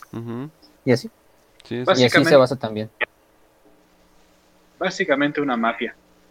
Exacto. Más o menos. Y, y digo, es que esa, eh, hay que recordarlo, digo, e, esta es la especie que tenía una dominancia completa en la galaxia, entonces no llegaron ahí pues siendo, siendo buen pedo, ¿no? O sea, definitivamente saben lo que hacen. El problema es de que pues ya eran una sombra de lo que, de lo que eran. Eh, de hecho, este... Mm, algo que se nos faltó, se nos pasó por ahí, fue una unidad que falta, que son los las mandrágoras o mandrakes en inglés. Eh, los mandrakes sirven como los asesinos de la sociedad de Eldar. Y tienen una estética muy, muy, muy, muy chingona, la verdad. Ustedes los ven y son unos eh, Dark Eldar que tienen el pelo completamente blanco, la piel completamente negra, así negra, no como un afroamericano, sino negra como como si estuvieras viendo a la inmensidad del espacio. y aparte tiene estos tatuajes fosforescentes, verdes, azules. Em, son nativos de una región de Comorrak llamada Elindrak. Y estos tienen la capacidad también de, de camuflajearse. Eh, desarrollaron, de hecho, esta piel negra para camuflajearse mejor y tomar incluso como ciertas habilidades como miméticas con su ambiente. Eh, viven en una dimensión aparte de la telaraña y de la propia Comorra. Y de hecho son eh, capaces como de manifestarse en la realidad a través de la sombra de otro Drukhari o de, otro, de otra especie. Em, hay unos que dicen que incluso fueron creadas por los, los homúnculos. Eh, otras teorías son de que pues, se expusieron mucho a la disformidad. Eh, pero no se sabe, simplemente los, los, los mandrakes no tienen un, un patrón. Ellos solo se responden a sí mismos, quizás sus congéneres pero incluso los más, o sea, en cómo les temen a los, a los mandrakes, porque saben que un mandrake en cualquier momento puede salir de, pues literalmente de tu sombra y asesinarte ahí mismo. Eh, esta, eh, ¿cómo podría decir? Parecen como un fantasma japonés, o sea, vamos a decirlo, no va a decir ah, un, no va a decir un oni, o sea, porque es que hay muchas interpretaciones de los Onis y ese es el problema con los Onis. Hay, hay Onis que son literalmente caras enormes enojadas persiguiéndote, pero hay ciertas interpretaciones de los Onis como fantasmas que pueden, que pueden vivir en tu, propia, en tu propia sombra y te pueden matar cuando sea. Eso es ahí muy parecido, pero la vestimenta que tienen y, y las armas que tienen sí lo hacen parecer como un fantasma, como un fantasma japonés. O sea, simplemente imagínense que usualmente si, no sé, si queremos asustar a un niño le contamos del coco. Este es el coco para ellos. Entonces imagínense qué tendría que ser tan aterrador que sea el coco de los Drukari. Para que un Eldar oscuro se enoje o se ponga asustado, tiene que ser algo demasiado cruel. Exacto. Y lo peor es que sí existe. Pero bueno, entonces. ok. ¿Qué más? ¿Qué más? Eh, quizá de, creo que ya, tomamos todo lo, importante, tanto de las minifacciones que existen dentro de la, de la sociedad eh, Drukari. Eh, ya mencionamos a los ya mencionamos a los Mandrakes. Creo que no se nos pasa nada más. Creo que ya sería momento de pasar a los personajes. Sí, Eh, mencionamos de paso también a los incubos, ¿verdad? O sea, mencionamos a los sucubos y ya también mencionamos a los incubos. Muy bien, muy bien. Entonces, a los personajes. ¿Con quién vamos a empezar? Porque vaya que hay una serie de personajes mamadores aquí. Sí, de hecho uno se podría esperar de que no haya muchos personajes de los Dark Eldar y pues hay bastantes y bastantes interesantes. Si algo saben los Eldar es ser el protagonista de la historia, entonces. Exacto. A ver, ¿con quién empezamos? Eh, con Asdrubal Beck, que es obviamente el Drukari más conocido, el Drukari más poderoso, el Drukari más importante. eh, Becht, que ha sido líder de Comorra y de la Cabala Corazón Negro que él mismo fundó por más de eh, 10.000 años, más o menos tiene, o sea, fue casi casi después de la caída del tomó control de Comorra. De hecho, fue un esclavo, nació como un esclavo. Eso hizo su propio camino, o sea, asesinando eh, mediante intrigas, mediante sobornos, mediante otras cosas, y fundó su propia, su propia, ¿cómo se llama? Su... ¿Cabala? Su cabala. Y lo que hizo, lo primero que hizo para tomar el control fue que secuestró una fragata de las... Bueno, un crucero de batalla de, los, de las salamandras. Lo que hizo fue llevarlo a la propia Comorra, guardarlo, esconderlo ahí. Eh, como es súper grande, se puede esconder un crucero sin problemas. No, y la, sea como medio raro. Y la geometría ahí no la geometría y la geografía ahí no importa en sí, ¿no? Es, es una ciudad imposible en el sentido de que, no sé, H.P. Lovecraft hablaba de las ciudades del espacio o algo por el estilo, ¿no? Exacto. Lo que hizo fue es que el imperio y los salamandras específicamente fueron a invadir Comorrak para recuperar tanto la nave como a sus, vengar a sus camaradas caídos. Y durante la batalla todos los señores en esa época de Comorrak pues fueron asesinados. Y Beck fue el único que emergió como el, pues, como líder, ¿no? Potencial. Entonces se volvió al poco tiempo este em, líder de, la ciudad oscura, de Comorrak. Eh, quizá el único que ya después de tanto tiempo se le opuso fue hasta el milenio 41, que era el Urriak, que era otro arconte. Eh, también era líder de otra como pequeña ciudad de, la telaraña, no es la propia Comorra, que era una ciudad llamada Shadom. Em, creo que es, de hecho, el Urria que es el que le ponen el, hoyo negro, ya me acordé. Eh, después se lo reviven otros cabalas rivales. Pero al final de cuentas, eh, el Urriak ya no tiene un papel tan importante siendo antagonista contra Becht. Pero después del nacimiento del dios de la muerte Inead, y de la caída de Cadia y la, apertura de la Cicatrix Maledictum en la galaxia, eh, como, como, ya dijimos, la puerta de Kane se dio finalmente, se rompió y los demonios inundaron este Comorrak. No le inundaron solo desde la puerta de Kane, también en la telaraña ocurre un fenómeno que no me recuerdo el nombre en español, tenía un nombre específico, pero es cuando como que se abre un cierto, un cierto pedazo de la telaraña cede, se abre hacia la disformidad y por, esas, eh, por ese pedazo se pueden colar, eh, ¿cómo se llama? Estos demonios. Que se supone que es algo que nunca podía pasar porque se supone que eh, la telaraña era algo aparte, o sea, era algo aparte del warp, y nosotros tenemos nuestra propia manera de viajar, chinguen a su madre pinches monos que tienen que usar el warp, oh demonios, demonios por todas partes. sí, o sea. El, el que se haya abierto, se hayan hecho estas aperturas de la telaraña, que no solamente fue en Comorac, sino en la Biblioteca Negra, en los de los, de los arlequines, o sea, pasaron demonios por todos lados de la telaraña. Oh, demonios en la Biblioteca Negra, eso nunca puede salir bien. Sí, porque recuerden, después de la caída de Cadia, se, para los que no sepan, se desestabilizó, vamos a decir, la disformidad. Cadia, por los, pilón, los pylons que tenía de los necrones, mantenía el ojo del terror como a, eh, raya, pero con la destrucción de Cadia obviamente el ojo se expandió todavía más. Se hizo esta cicatrix maledictum, que, se le dice, que el imperio le llama, que es como una fisura disforme que, que, discurre desde el ojo del terror que está en un extremo de la galaxia hacia hasta el otro extremo de la galaxia. Eh, esto no solo desestabilizó el espacio real, sino también desestabilizó, como ya lo dijo Raz, la propia telaraña. Entonces por eso es mucho más fácil que ahora los demonios entren por la telaraña. Que por cierto, antes de hablar de más de Caddy, Krieg y todos los planetas eh, de interés, eh, para los que es que me llegó una pregunta, eh, todo eso va a ser después de la, de la herejía de Horus, porque eso ya es historia actual, pues, o sea, y tendríamos que explicar la herejía de Horus para explicar qué chingados está pasando bien bien en Cadia y todo eso, pero bueno. Y, y, de hecho nos faltaría bastante si nada más habláramos de la herejía de Horus para retomar lo del milenio 42 y el 41, pero no importa. Han pasado más cosas.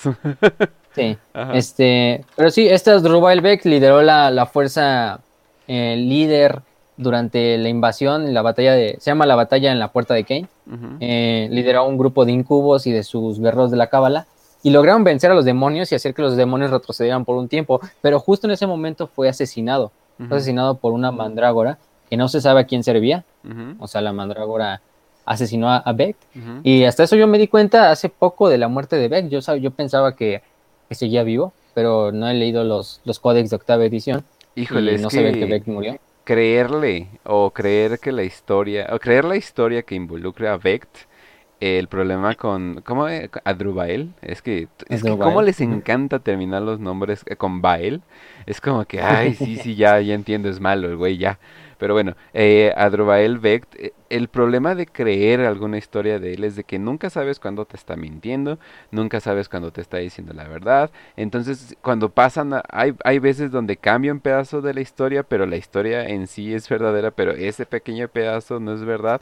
Entonces, creer que está muerto es un poquito de problema, porque si algo tiene este, este tipo, es que utiliza todo esto, es lo que es los engaños y utiliza su gran inteligencia para superar eh, a sus rivales. O sea, es más que nada. Entonces, ¿está muerto?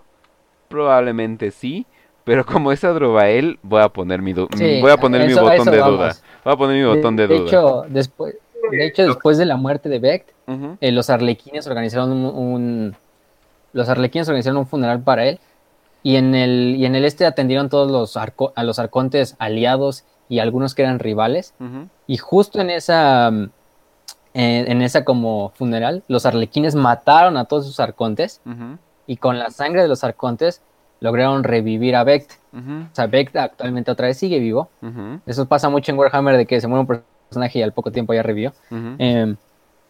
Pero sí, resucitaron.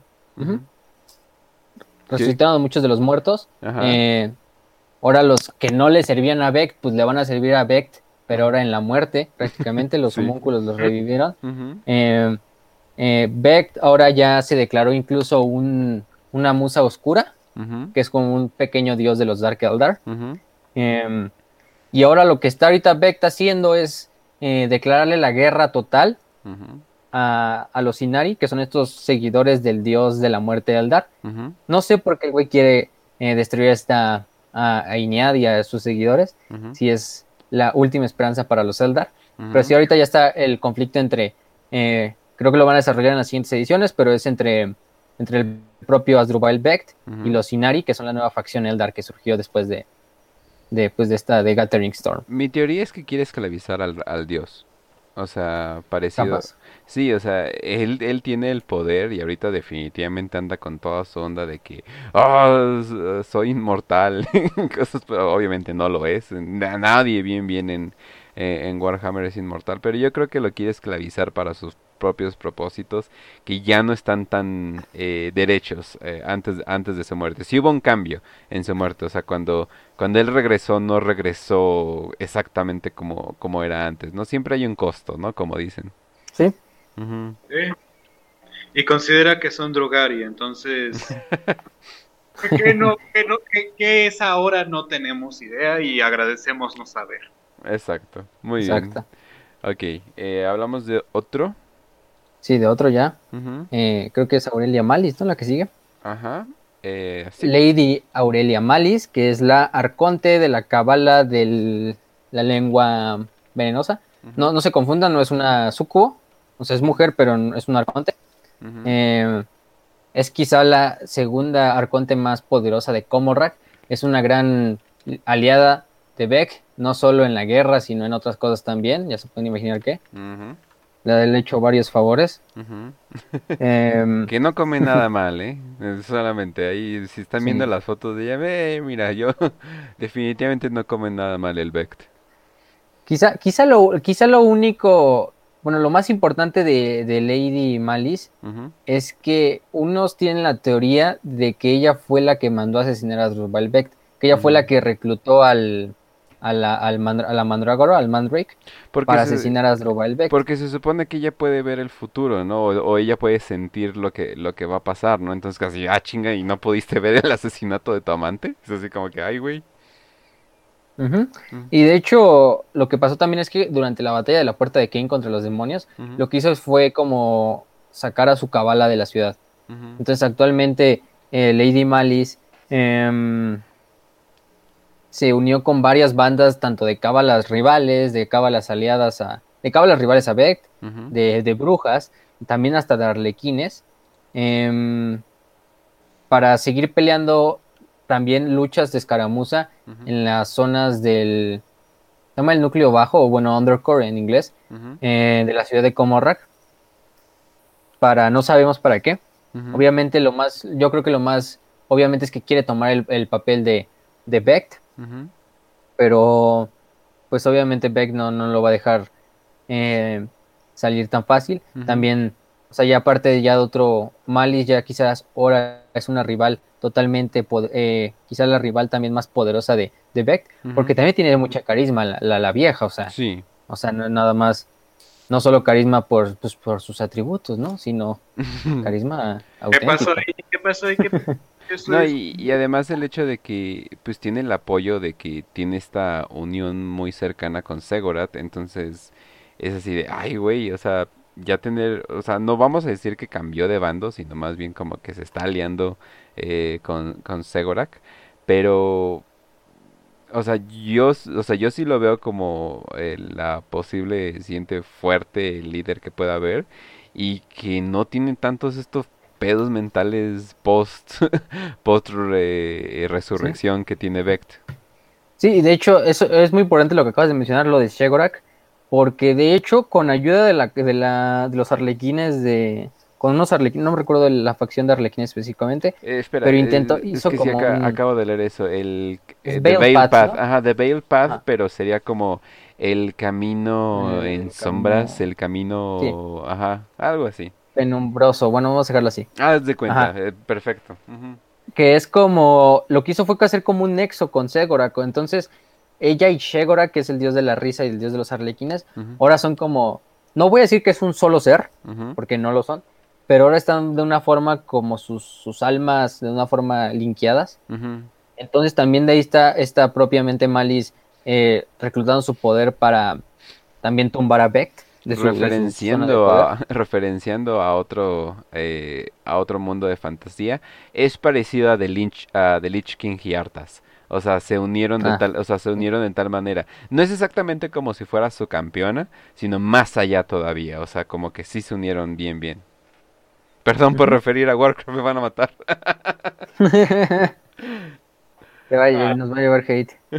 Este, pero sí, Malis. Ah, también hay otra, otra medio eh, cagado ahí de Malis. Fue desarrolló un virus especial para matar orcos. ¿A poco? Que como que interrumpe su ciclo reproductivo. Sí, de hecho capturó un nob, o sea, un noble de orco en los mundos de Grageus.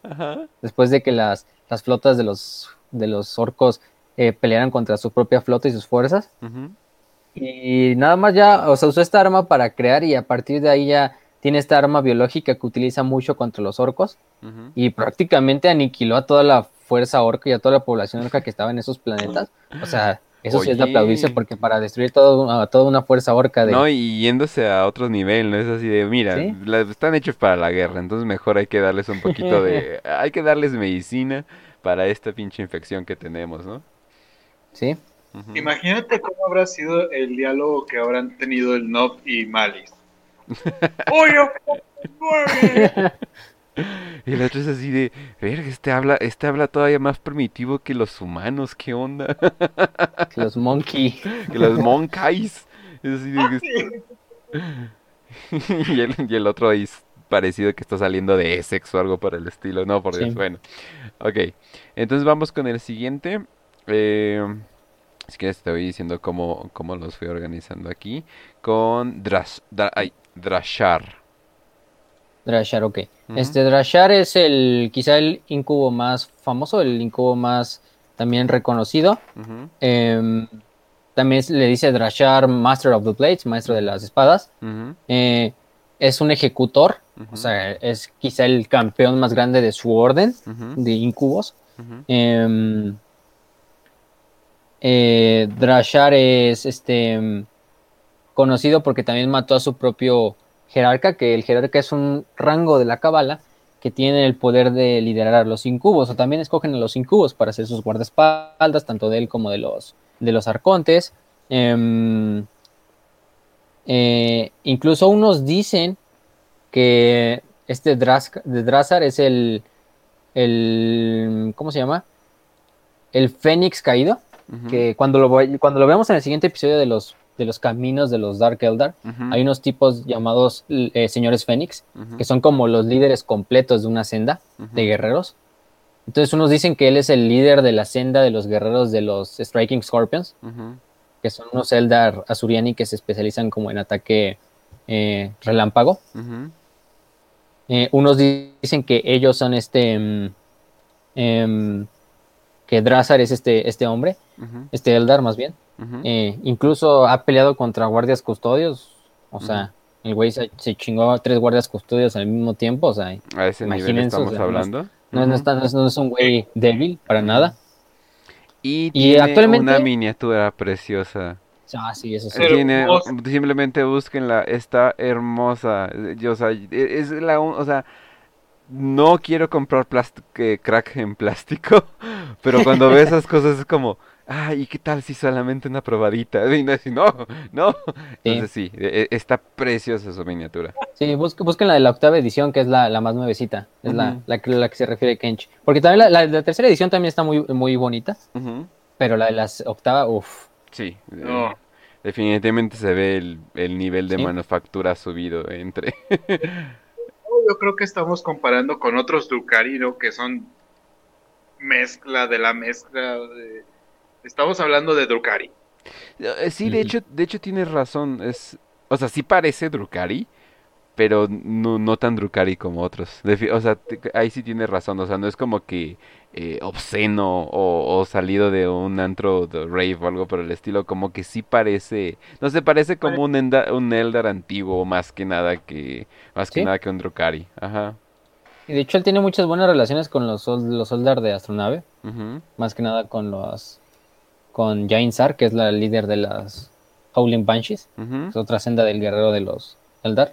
Em, ahorita actualmente lo está usando Asdrubal Beck, es su mayor agente, y lo está usando como para asesinar a esta Ibrain, que es la profeta de, de los Inari, la líder de esta nueva facción Eldar, que quiere revivir al dios de la muerte para derrotar a Slanesh. Em, pero sí, si la, teoría fuera cierta de que él es el, Fénix caído eh, de los Striking Scorpions, no me sorprendería, la verdad. O sea, y yo creo que sería lo mejor, o sea, estaría como muy, muy, muy épico esa trama, ¿no? O sea, de cómo un Azuriani, quizá el, uno de los Azuriani más poderosos de la historia de su pueblo, pasó a ser un Drukari, ¿no? Exacto. Y no, y además de eh, si hay una redención o algo por el estilo, también estaría mamalón. Ok, ok. Sí. Bueno, entonces eh, pasamos al siguiente, porque me di cuenta que todavía nos faltan las 5 de 5.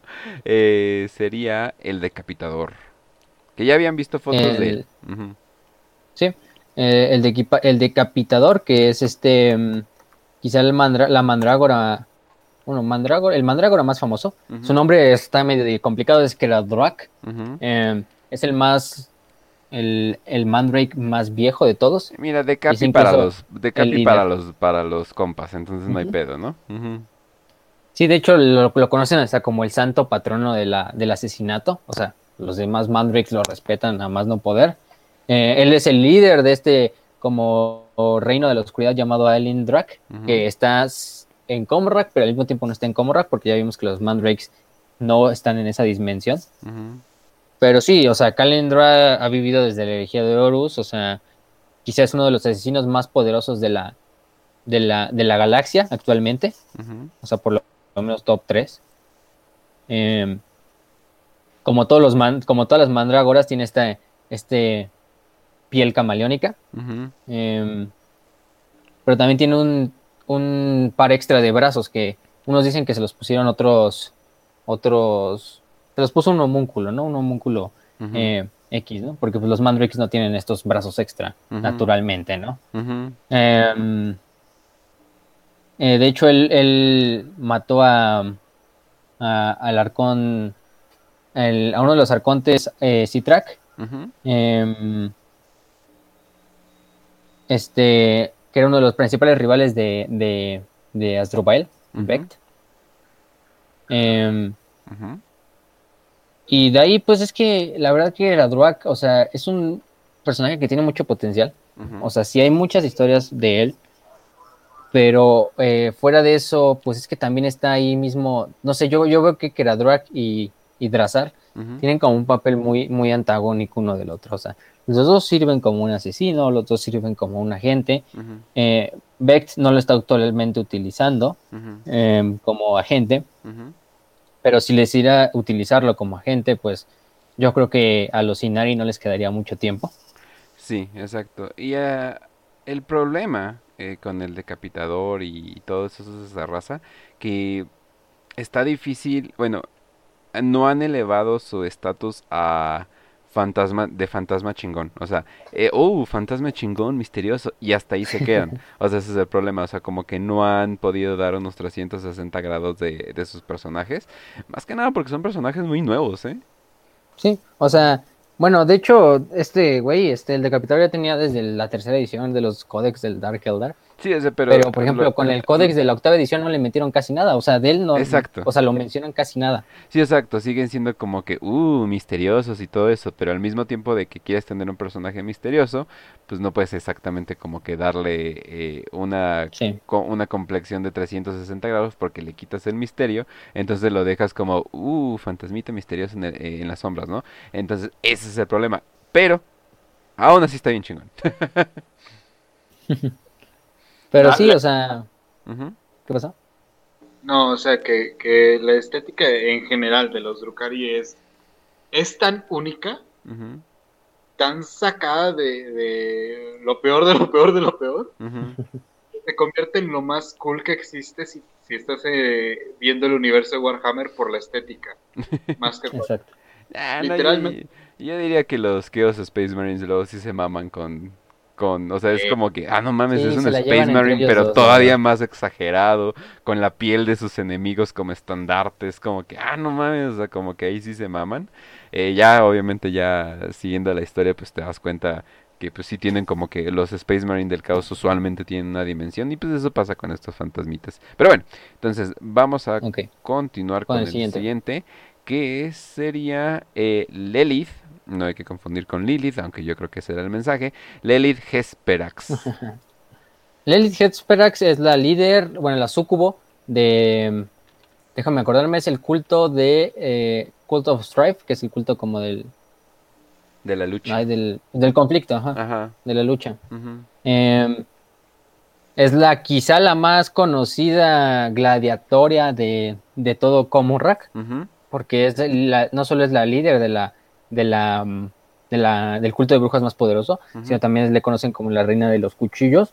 Em, lo más curioso de Lilith es que su, quizás su más grande em, rival, en el sentido de que es el que ansía más pelear contra él es Lucius, el Eterno, el, el Sempiterno, que muchos lo conocerán, es este este marín espacial del caos que sirve a los hijos del bueno que sirvió a los hijos del emperador que sirve a Slanesh que es prácticamente inmortal que voy a hablar un poquito de su habilidad que es cuando lo matan si la persona que lo mató siente algún orgullo o placer o felicidad en el acto de haber asesinado a Lucius Lucius va a reencarnar dentro de ese güey. Entonces ese güey que mató a Lucius lentamente se va a ir transformando en, en Lucius y su alma va a quedar atrapada en la armadura de Lucius. Hija de su madre.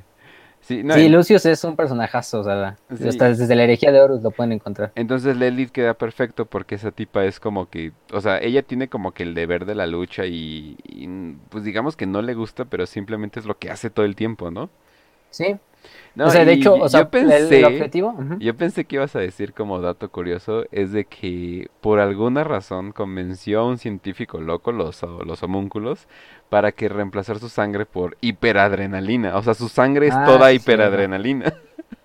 Porque se supone que es como que la única manera que puede estar toda, como que todo despierto. Y ah, bueno, aparte de que al parecer en su infancia la, alimentaron con esteroides, que no se nota, la verdad. Eh, tiene, una, tiene, una, tiene, una figura como...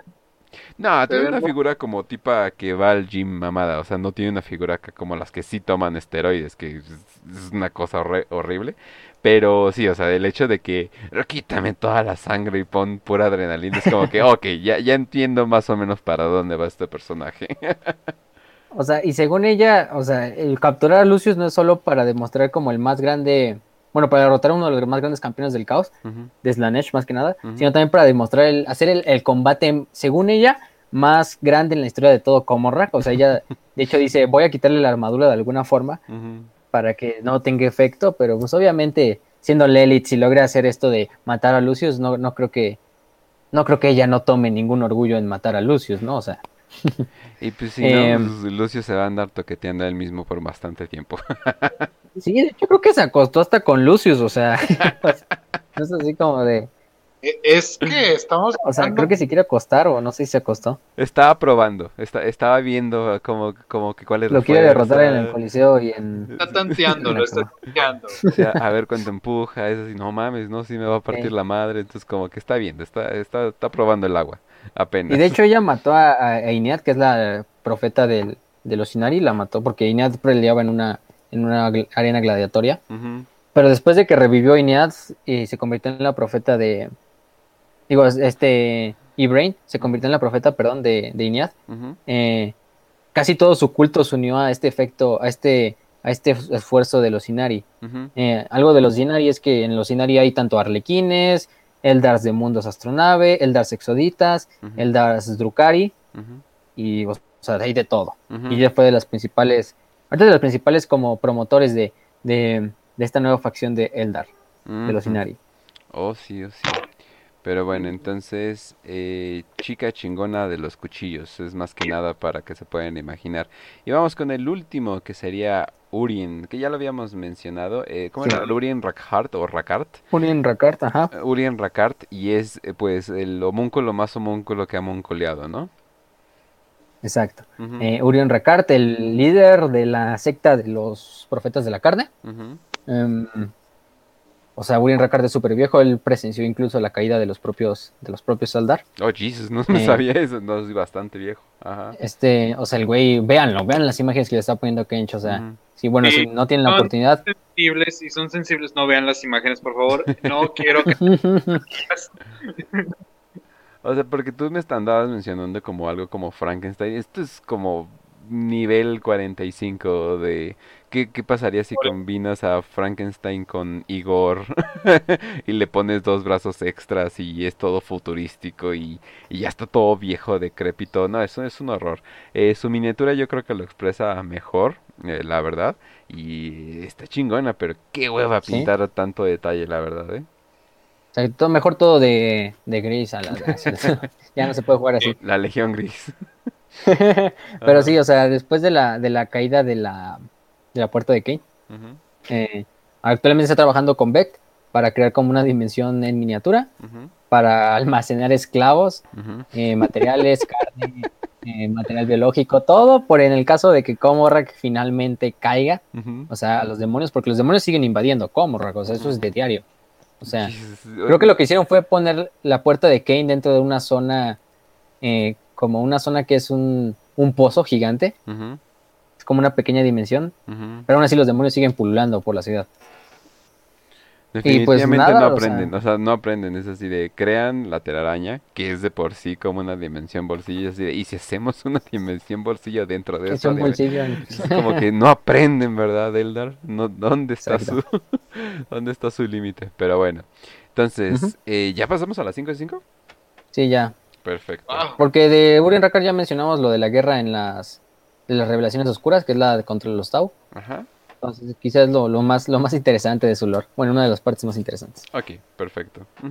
Bueno, entonces, eh, ¿ahí las tienes?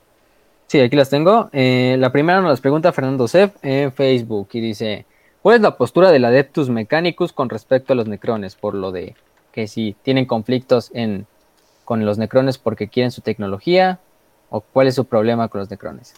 ¿O su relación con los necrones? ¿Puedo eh, responderle? Va. ¿Sí? Eh, imagínate que tienes a tu crush, güey. Pero de la misma manera que tienes a tu crush, tienes que decir que la odias porque es odiada por tu grupo de amigos. Ese sí. Oye, oye, sí, sí, definitivamente te la diste. Eh, pues sí, o sea, es que el Adeptus Mecánicos lo ve de, de dos maneras. You, Aliens, eh, y del otro lado, no mames, pero ya viste esos rifles, qué pedo, ¿no? ¿Ya viste esos rifles Gauss? ¿Ya le, ya le viste esa... Ah, ya le viste esos portales que no ni siquiera utilizan el Warp, es así como, no mames, güey. estás diciendo? cuerpos metálicos sin necesidad de transformarse.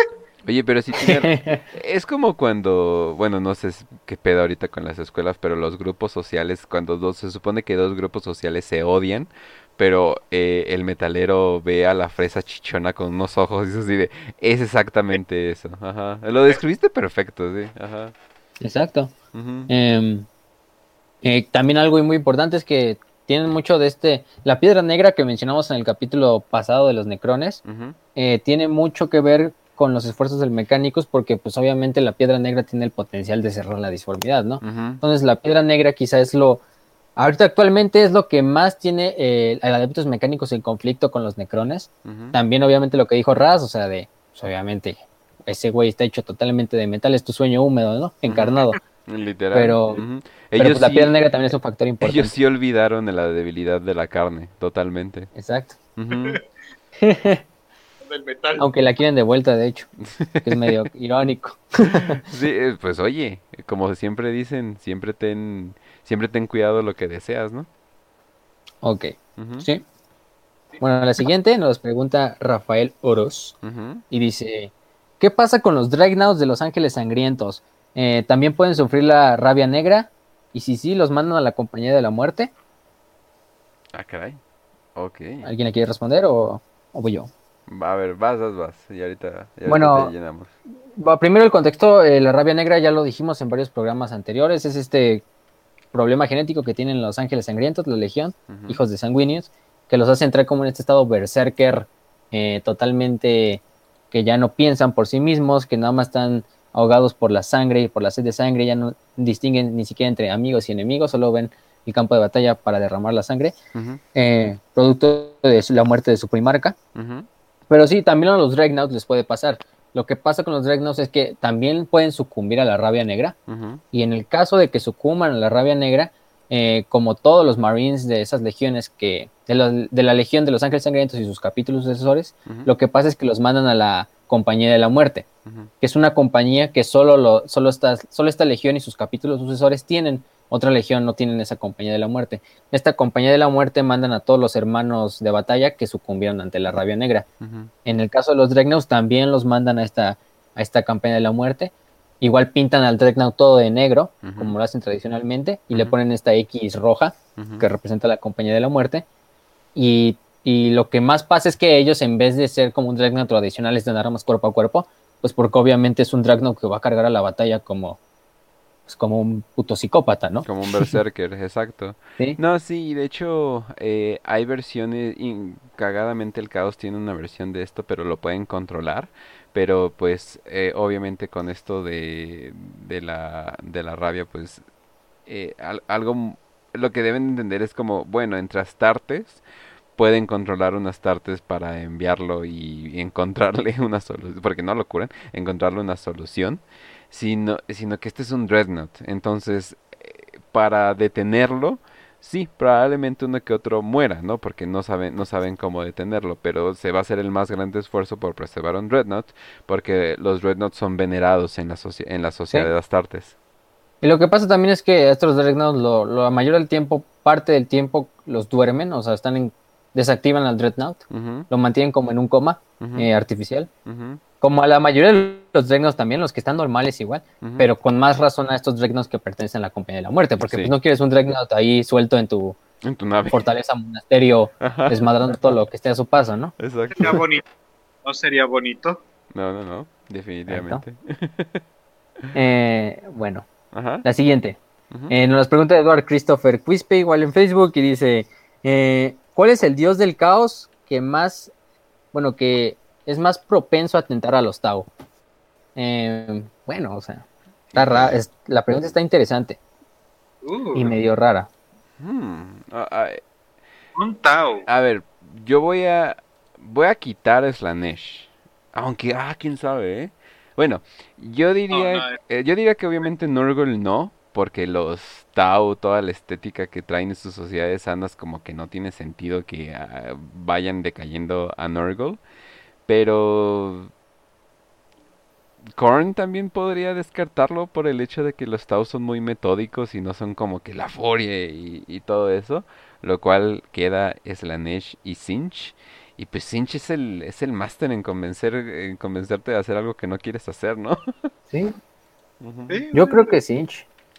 Sinch, pero bajo dudas. Sí, también.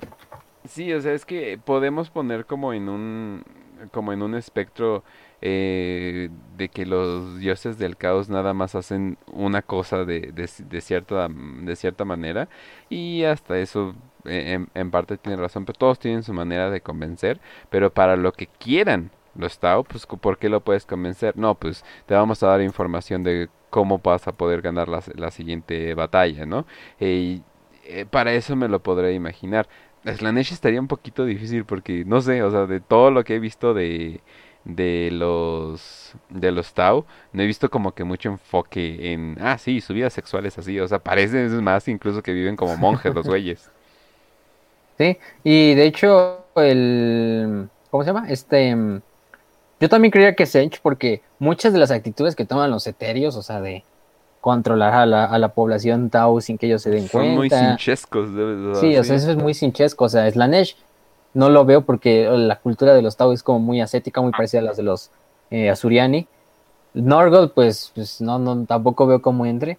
Y quizá Korn, pero solo sería con la secta del, del fuego, pero ni siquiera la secta del fuego es así una secta que tú digas eh, le gustaría a, le gustaría Korn porque combaten puro largo alcance.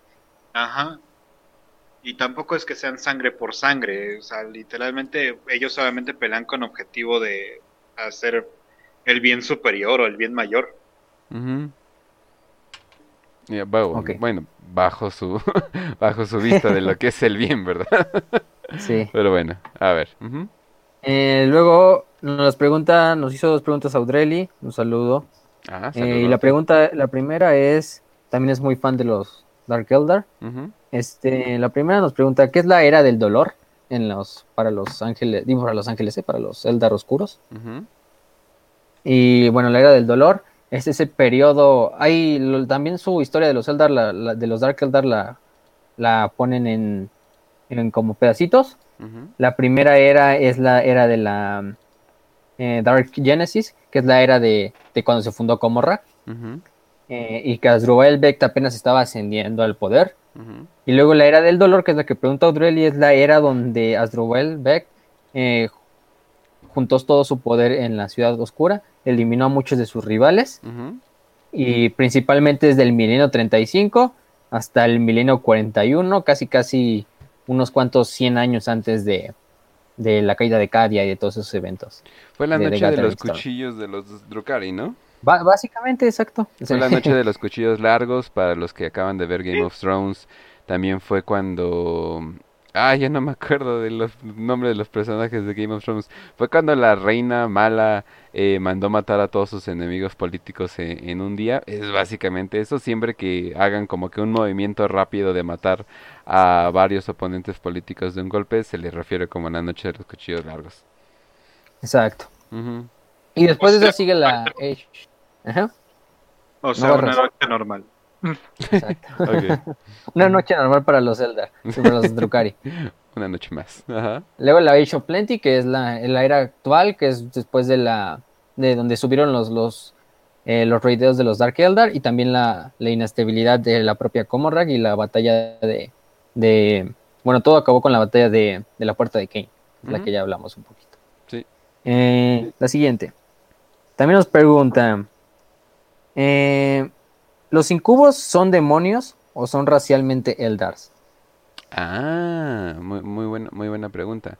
Eh, son Eldar. Es que, digo, ya lo hemos aclarado varias veces. Esto no es una facción del caos en sí se podrían haber inspirado en el caos en cierta cosa y tal vez al principio del lore como que tenían como que la idea de que estos son Chaos Eldar o algo por el estilo ya luego se fueron se fueron a otro camino eh, en el diseño de los personajes. No son Eldar a pesar de que los homúnculos se esfuerzan mucho porque nada sea racialmente eh, consistente pero de todas formas eh, son Eldar no es lo que se supone que es un demonio en el mundo de Warhammer es, es una extensión eh, de un dios del caos. O sea básicamente un dios del caos da una parte de él para crear un demonio. Y en ese aspecto no. Exacto. Eh, también O sea, quizá el nombre los confunde porque pues son sucubos e incubos, eh, pero no, o sea, no tiene nada que ver con los, con los demonios de la disformidad, por lo menos en el, en el universo de Warhammer 40.000. Sí, los incubos tienen una cierta como crianza medio oscura por ahí, de que se crían en estas como shrines, crab shrines, así se le llaman. Eh, que, o sea, aprenden a asesinarse entre ellos desde pequeños y, y son muy parecidos. De hecho, muchas veces los usan como en como en una contraparte a los guerreros de los aspectos, Aspect Warriors en, de los de los Eldar de astronave. Eh, y de hecho la primer prueba que tienen que hacer estos incubos es matar a un a un guerrero, a un Aspect Warrior de, de, los mundos astronave en combate singular. Ajá, sí. Son guerreros bastante poderosos. Sí, ¿verdad? Nunca haríamos algo tan enfermo, ¿verdad, Astartes? ¿Verdad? nunca, nunca pasaría eso. Nunca pondríamos a niños pelear entre ellos para ver quién es el más fuerte. ¿Ves? ¿Puños imperiales? No, por supuesto. Pero sí, sí. Ángeles sangrientos, lobos espaciales. Bueno, prácticamente todos los capítulos de Astartes. Básicamente. Excepto los salamandras. Ah, sí, eso sí, no. Eh, sí, o sea, ya, cuando los comparas no, no, no, son tan malos, la verdad. Pero bueno, ¿esa, ¿esa era la última? Esa era la última. Muy bien, gente, entonces ya saben, eh, un episodio nocturno eh, de Warhammer para Prietos, ya saben dónde encontrarnos, si quieren verlos en vivos estamos en D-Live, pero eh, ya sabemos que la mayoría de ustedes nos escucha en YouTube, en, en Spotify y en Zencast y no sé qué cuántos lugares, pero de todas formas ahí, ahí nos pueden escuchar, estamos aquí todas las semanas. Ahora sí que con mucho gusto haciendo este programa. Eh, también, por cierto, muchas gracias eh, Raz por venir. Eh, lo pueden escuchar a él dando su opinión en internet en Raz Podcast. sí, ¿verdad? Todavía te llamas Raz Podcast, ¿verdad? Sí, ya estoy ahí en Spotify, estoy en YouTube y en Anchor. Bueno, Anchor. bueno, sí. Ah, ¿Qué es, por cierto? ¿Mm? ¿Qué es Anchor? Pues eh, la palabra eh, significa. No sé, pero es una app, es una página, ¿qué es pues? Es este como una, una app de podcast. Ah, ok, pero... Ya, ya con eso. Estos niños ah. que no se saben promocionar, puta madre, pero bueno. Bueno, entonces, ay, hablando de eso, muchos saludos a la racita de iBooks. Eh, me está gustando mucho esa, mm, esa app. Eh, entonces ahí también, ahí, ahí, también nos pueden escuchar eh, todos los miércoles a las 8 o a menos que hagamos un cambio de repente, pero todas esas cosas se los avisamos. De todas formas, sabemos que sí. en vivo solamente para los True True o la gente que no vive en España y, son como las 4 de la mañana ahorita ya, entonces Aunque no tiene nada que hacer a las 8. Sí, exacto, entonces entiendo perfectamente por qué no, por qué no escuchan desde España. Y entonces, Facio, ¿cómo nos despedimos? Pues nada, gente, ya se la saben, como toda la semana les decimos que pueden dejar sus preguntas en todas nuestras redes sociales, bueno, excepto en Telegram, porque no se puede comentar, pero igual nos pueden contactar en Twitter, tanto a mí, a, a mí, arroba facio-eternum, a Kench como arroba voxpopuli22, tenemos nuestros DMs abiertos, igual nos pueden encontrar, perdón, en, en Telegram, eh, Kench es arroba Kench88, y yo soy arroba facio-aet.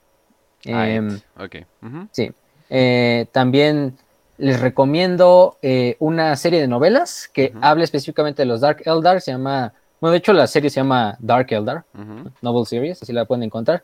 Voy a intentar buscarla en español.